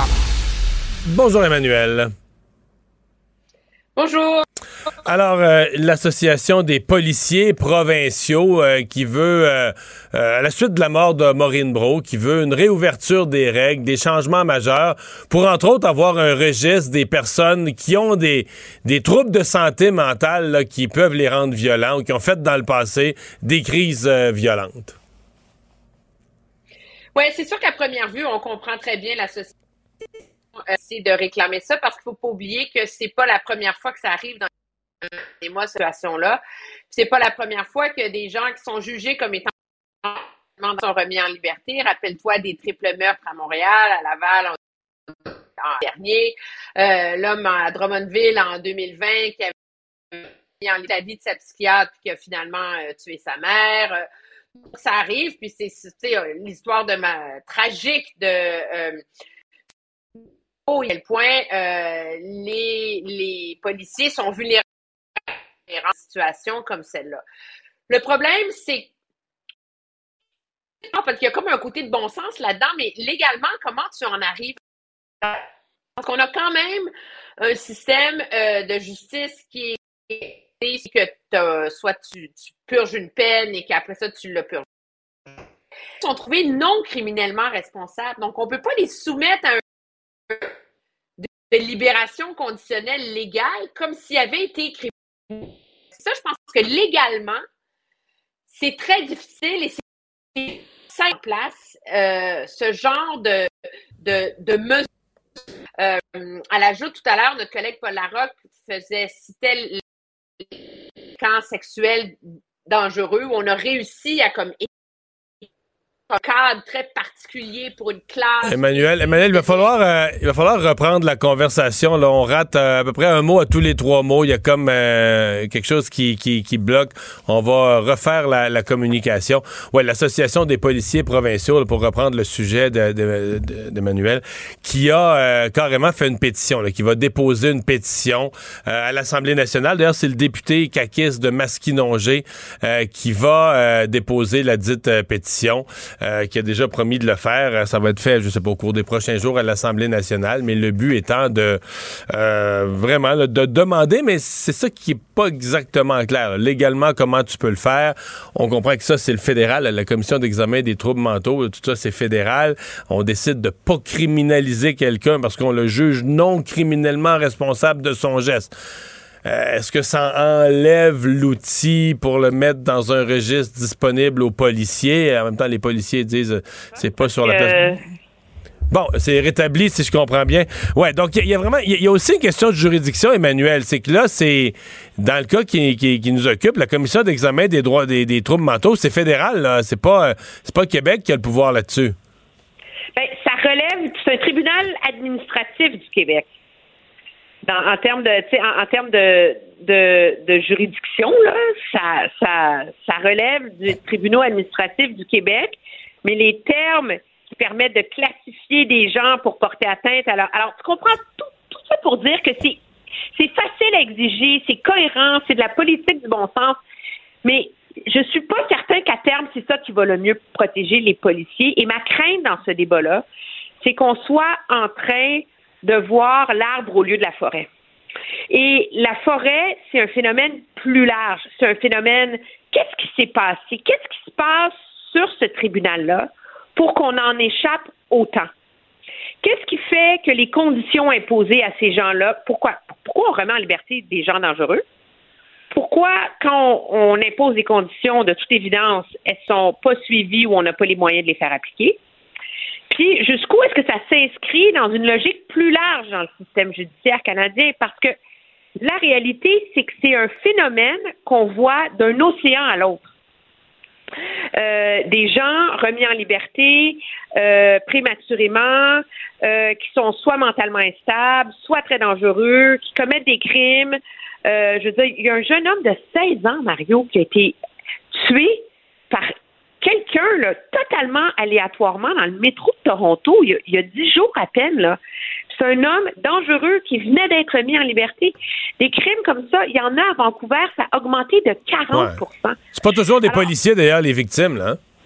Non, de un, de un, il y a eu beaucoup plus de policiers tués. Je pense qu'on est rendu à 8 depuis 12 mois là, au Canada, ce qui est énorme. Là. Mais la réalité, c'est qu'il y a un problème plus vaste. Et est-ce que le, désir de réhabilitation, de tenir compte des circonstances particulières de la vie, des troubles de tous et chacun, etc., fait en sorte qu'on on, sacrifie la sécurité du public en faveur de l'idéal de réhabilitation?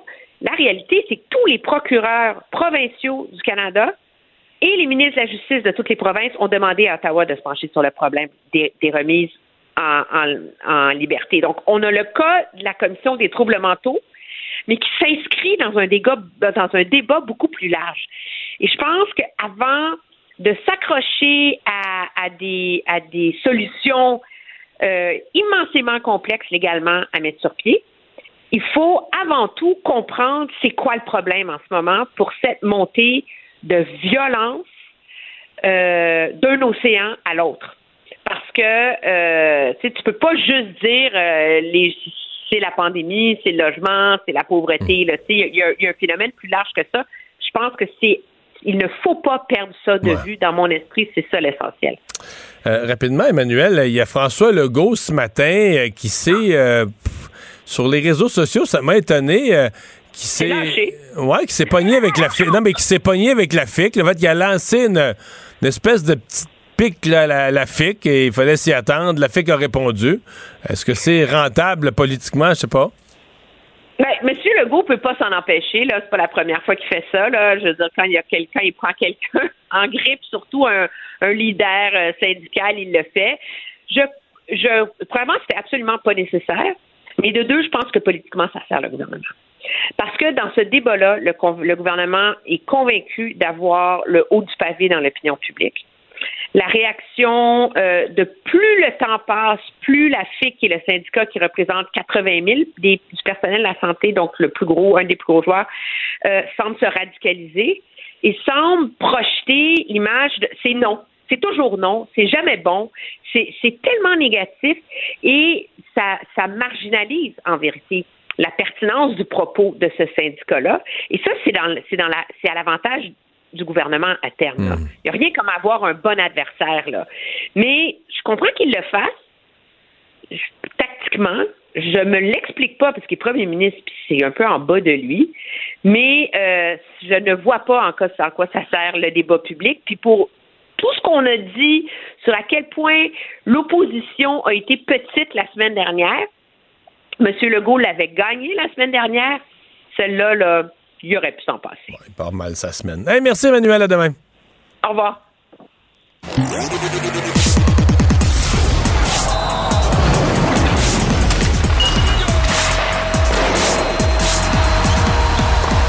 Jean-François Barry, un chroniqueur pas comme les autres. Salut Jean-François. Salut Mario. Euh, est-ce que Gary Bettman est vraiment obligé de laisser jouer tous les matchs? Ouais, hein? On pourrait arrêter ça là, personne s'en plaindrait. Samedi soir, ça aurait jamais dû exister. là. Si moi, je suis Jeff Molson, là, qui a promis euh, il y a 10 ans, c'est fini la médiocrité à Montréal, je veux dire, c'est pas raisonnable. Tu peux pas faire payer des gens des billets 50 lancés contre 14. C'est comme... euh, C'est même plus une équipe de la Ligue américaine. C'est une équipe de la Ligue républicaine de l'Est du Québec. Là. Des billets, euh, de la bière, euh, des hot dogs, de la pizza, du stationnement. Ah, c'est loufoque, On paye cher lorsqu'on va là-bas, puis on en... Là, c'est sûr qu'on n'y en a plus de joueurs, il y a plus de joueurs intéressés, il n'y a plus rien de la Ligue nationale à mettre la glace. C'est désastreux. Là. Ça nous rappelle un peu euh, les Nordiques. Tu sais, les Nordiques, dans, le, dans leurs années de. La dernière de- année, de- là, les deux de dernières mauvais années. résultats, là. C'était ça, là. Au fait, euh, les gars avaient déjà toutes leurs vacances de bouquet pour savoir à quelle date ils allaient partir. C'est ça chez le Canadien. Pour vrai, le réservoir est complètement vide. Ils n'ont plus d'énergie, ils n'ont plus de passion, ils ont laissé ce qu'il y avait à laisser sur la patinoire. Je, je sais pas, sais pas quoi dire à propos de la ligue, dans le sens que est-ce qu'on a essayé de tanker? Est-ce que les équipes essaient de tanker? Est-ce que c'est parce que Connor Bedard est à ce point alléchant que les équipes ont laissé aller les affaires cette année? Tu on n'est pas tout seul. Chicago, euh, Columbus, on est quand même 10 points en avant de ces équipes-là. Là. T'as-tu pensé, eux autres, à quel point ça va mal? Euh, je- je- faut revoir, faut revoir le, le système. En même temps, je pense que chez le Canadien, une des raisons de ça, c'est les blessés. Est-ce que tu as vu la liste des blessés, Mario? Non, mais ça aussi, c'est sens. ridicule. Mais je veux dire, parce que là, on a l'air à penser, à l'année prochaine, il va être bon, il n'y aura plus de blessés. Mais c'est parce que t'es l'équipe la plus blessée de la Ligue. C'est parce que soit ton personnel soignant est pas bon, soit que tu as, des joueurs fragiles. Il y a quelque chose qui. Comment ça que tout le monde est blessé? Ou veux- le préparateur physique là, qui ne doit, Mais pas, euh, doit pas amener large présentement. Parce que si c'est de la malchance, là, c'est pas que la petite malchance. L'année passée. Écoute, ça finit pareil comme l'année passée, là. Puis on voit déjà l'année prochaine se profiler qu'au jour de l'an, c'est fini, et plus de saison non plus. puis tout le monde va être blessé. Puis on- Je vois pas pourquoi, qu'est-ce qui changerait tout à coup un miracle qui fait que c'est plus la même équipe l'année prochaine. là. Non, on va faire un petit pas l'an prochain. On, fera pas un- on, fera- on a fait un petit pas par rapport à l'année passée. On a fini dernier l'année passée. On a quand même fait un petit pas. Là, on va finir 5-6e avant-dernier. Si on monte d'un autre 5-6, on va se retrouver à l'entour de la 20e position. Puis la 20e position, tu as quatre positions de faire les séries. Fait que ça va être ça le, le chemin de croix du Canadien. Mais à ceux qui pensaient que ça allait être une reconstruction accélérée dans le style des Rangers de New York, là, euh, ben on- non, non, on, on ira pas, on ira pas aussi vite que ça. Donc là, il y a Euh, d'autres blessés. Ouais, mais c'est ça, je m'en allais là aussi. J'imagine que présentement, il y a des blessés qui seraient pas blessés si on était en course pour les séries.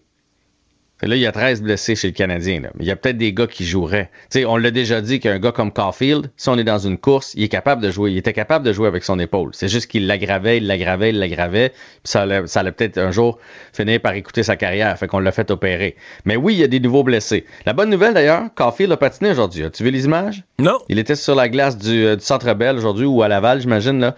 Euh, il a fait des exercices tout seul. Il n'a pas pris de lancer, mais il pouvait patiner, il pouvait dribbler. Fait que ça, ça veut dire que sa ré- réhabilitation va bien. Alex Belzil, par contre, saison terminée. Ça, c'est triste pour lui parce qu'il était quand même en train de montrer de très, très belles choses à l'organisation du Canadien. J'espère qu'ils vont en tenir compte. 14 points en 31 matchs pour un gars de quatrième trio. Il nous a donné du bon hockey. Aujourd'hui, n'était pas non plus à l'entraînement Jake Evans. Sais, Jake Evans, on le savait quand on l'a signé qu'il y avait historique de ça- par-dessus historique de blessures. Là. Jake Allen, euh, pas sur la patinoire. Jordan Harris, pas sur la patinoire. Et Raphaël Hervé-Pinard, non plus. Ce qui nous donne une liste des blessés de 13 joueurs. Chez le Canadien, présentement, Caulfield, épaule. Chekai, épaule. Dvorak, à une jambe. Goulet à un pied, Anderson un pied, Savard un genou, Belzil fracture à la jambe, Monahan au pied et il va se faire opérer à l'aine. On a appris ça aujourd'hui. Et Slavkowski à une jambe aussi. Ça, c'est des gars qu'on ne reverra pas cette année. Des blessures un peu plus mineures. Raphaël Hervé Pinard un pied, Kirby Dack probablement à la tête. Et ceux qui ont joué aucun match mais qui sont quand même sur le payroll du Canadien de Montréal, Carey Price et Paul Byron. Fait que euh, c'est ça qui est, C'est ça. hein. ridicule, ça. C'est ça. C'est plate, mais c'est ça. Voilà.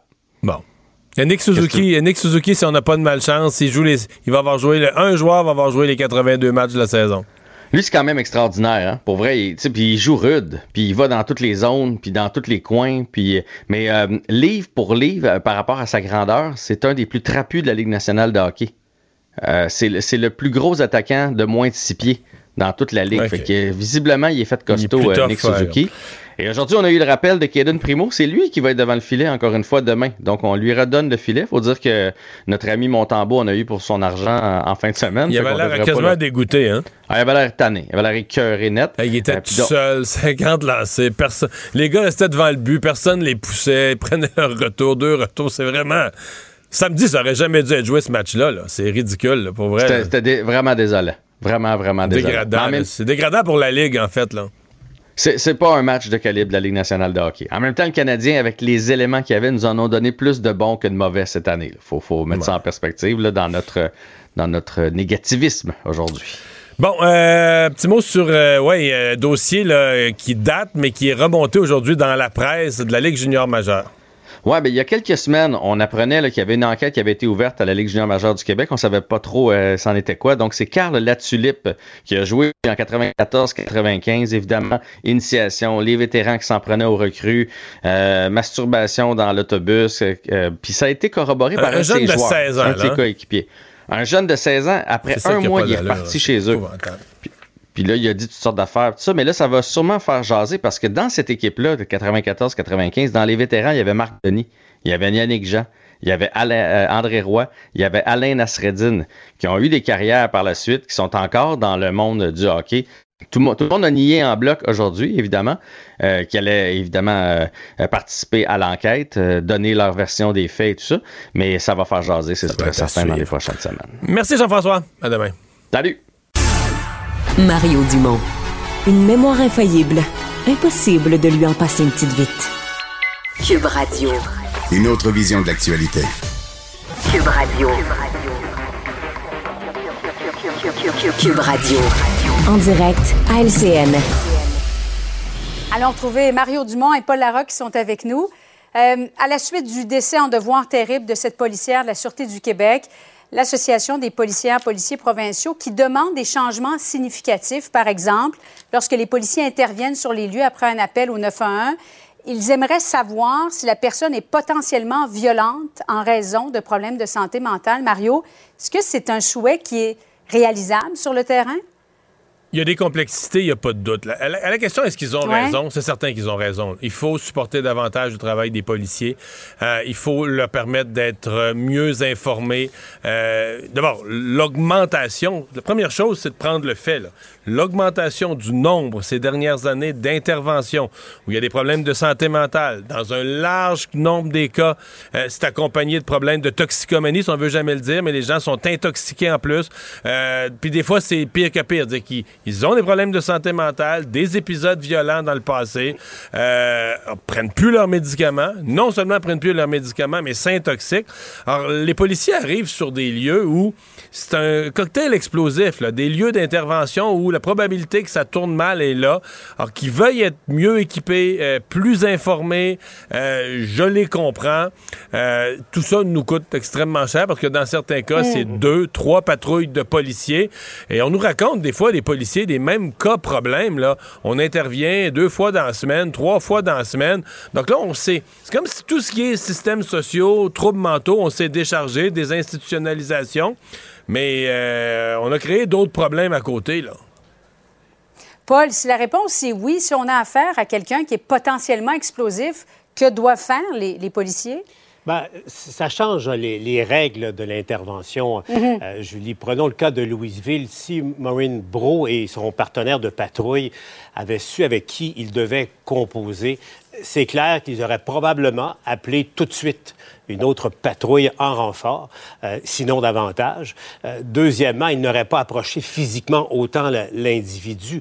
Malheureusement, ils ne savaient pas euh, avec qui ils faisaient affaire. Ça pose la question de fond. Mario le, le, le soulève, évidemment, la protection des renseignements personnels, la confidentialité des dossiers médicaux. Mais dans le cas du, tueur de, Louisville, cinq fois, Julie, cinq fois, il s'était retrouvé devant le tribunal en procès et le tribunal avait conclu qu'il n'était non criminellement responsable pour cause de problèmes psychiatriques. Mais dans les cinq cas, c'était des gestes extrêmement violents, agressifs et agressants euh, euh, sur, sur ses victimes. C'est clair que si les policiers avaient su ça, euh, ils ne seraient pas intervenus de la même façon un lundi soir dernier. Cela dit, est-ce qu'il peut y avoir des exceptions pour les cas lourds comme ça? C'est probablement la, la piste qui devrait être euh, explorée, Hmm. Julie. Le premier ministre Justin Trudeau qui continue de faire la promotion de son budget. Et selon un sondage Angus Reid, il y a 45% des répondants trouvent que le gouvernement dépense trop.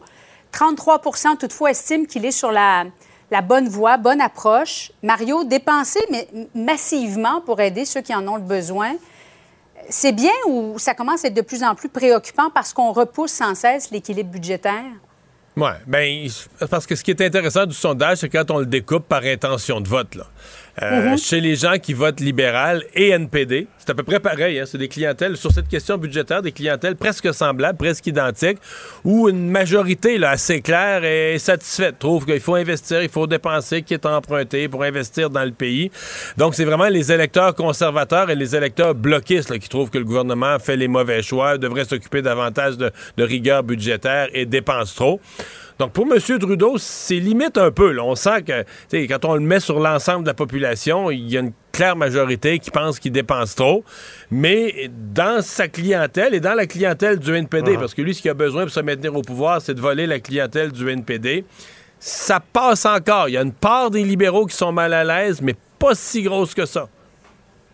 Oui, Paul, ça dépend où on se loge finalement, côté conservateur ou libéraux euh, avec ses alliés NPD. Et au plan électoraliste Mm. comme tel, Justin Trudeau est, est conséquent avec euh, les décisions du budget et, et laboure le terrain à partir du centre jusqu'à la gauche. Donc, euh, et c'est clair, ça va, ça va être euh, le face-à-face qui se dessine avec Pierre Poilievre. Et puis, attendez-vous à l'autre question éventuellement de Justin Trudeau, là, lui qui justement se fait questionner sur l'ampleur des dépenses. La prochaine question qui va venir au cours des prochains mois, elle sera retournée à M. Poilievre. Ah oui, vous allez faire quoi, vous? Vous allez couper où pour euh, atteindre Ouais. l'équilibre budgétaire? Euh, et c'est là que le le face-à-face, le, le choc va se produire. là. New York se prépare à une comparution historique. Attendons de voir les, les véritables chefs d'accusation. Il y en aurait une trentaine selon CNN. Mario, ça pourrait être le début de la fin pour Trump ou au contraire, ça va plutôt mousser sa candidature pour 2024? Moi, je ne suis pas citoyen américain, là, mais comme citoyen d'une démocratie qui jadis prenait les États-Unis comme le modèle de la démocratie ou un des modèles dans le monde, je trouve ça désolant. C'est un cirque terrible. Et puis, tu sais, logiquement, là, quand dans un pays normal, avec des institutions normales, quand, un- quand un candidat qui est en course pour un poste électif est accusé au criminel, ben, sais, sa course, tu mets un X C'est dessus, fini. C'est fini, là. Ben oui. Et là, tout à coup, on se dit, ah, ben, ça pourrait peut-être l'aider, tu sais, sans dire long sur comment tout est à l'envers, autour de Trump, là, tout est à l'envers. Il n'y a, plus- il y a plus de logique qui tienne. Mais, ben, c'est vrai, il n'y a, rien de pareil. Euh, Donald Trump qui a la grande faculté de tout tourner à son avantage pour en profiter soit monétairement, soit politiquement. Euh, mais Julie, pensons-y deux secondes pour la, première... Bon, on le sait, c'est la première fois de l'histoire qu'un ancien président euh, sera accusé au criminel. Mais euh, je le disais, je me faisais la réflexion, pour la première fois de l'histoire, il y a un individu qui va être accusé au criminel, qui va prendre la photo de, la photo de face et de profil, Mhm. avec un numéro et tout ça, il va être protégé par les services secrets américains. Pensez-y deux secondes. Donc, un individu accusé Mais il va peut-être s'en servir de cette photo aussi. Ben, c'est clair, ça, ça va Oui. devenir pour lui euh, Jouer au martyr un peu. mobiliser sa. euh, D'ailleurs, 20h15 demain, là, son discours est déjà annoncé. Mais est-ce que ça va durer? Parce que la, la- la primaire là, dans l'Ohio, ça commence dans, dans 10 mois. Attention, euh, c'est long, 10 mois. Merci beaucoup, Mario et euh, Paul. Bonsoir, vous deux. Au revoir. Ah, c'est ce qui met fin à notre émission d'aujourd'hui. Merci d'avoir été là. Et demain, oui, on sera dedans quand on va rentrer en onde 15h30. On va sortir à peine du palais de justice à New York, voir comment tout ça va s'être déroulé. On va vous raconter ça, comment Donald Trump va avoir euh, réagi. Bonne soirée. À demain. Cube Radio.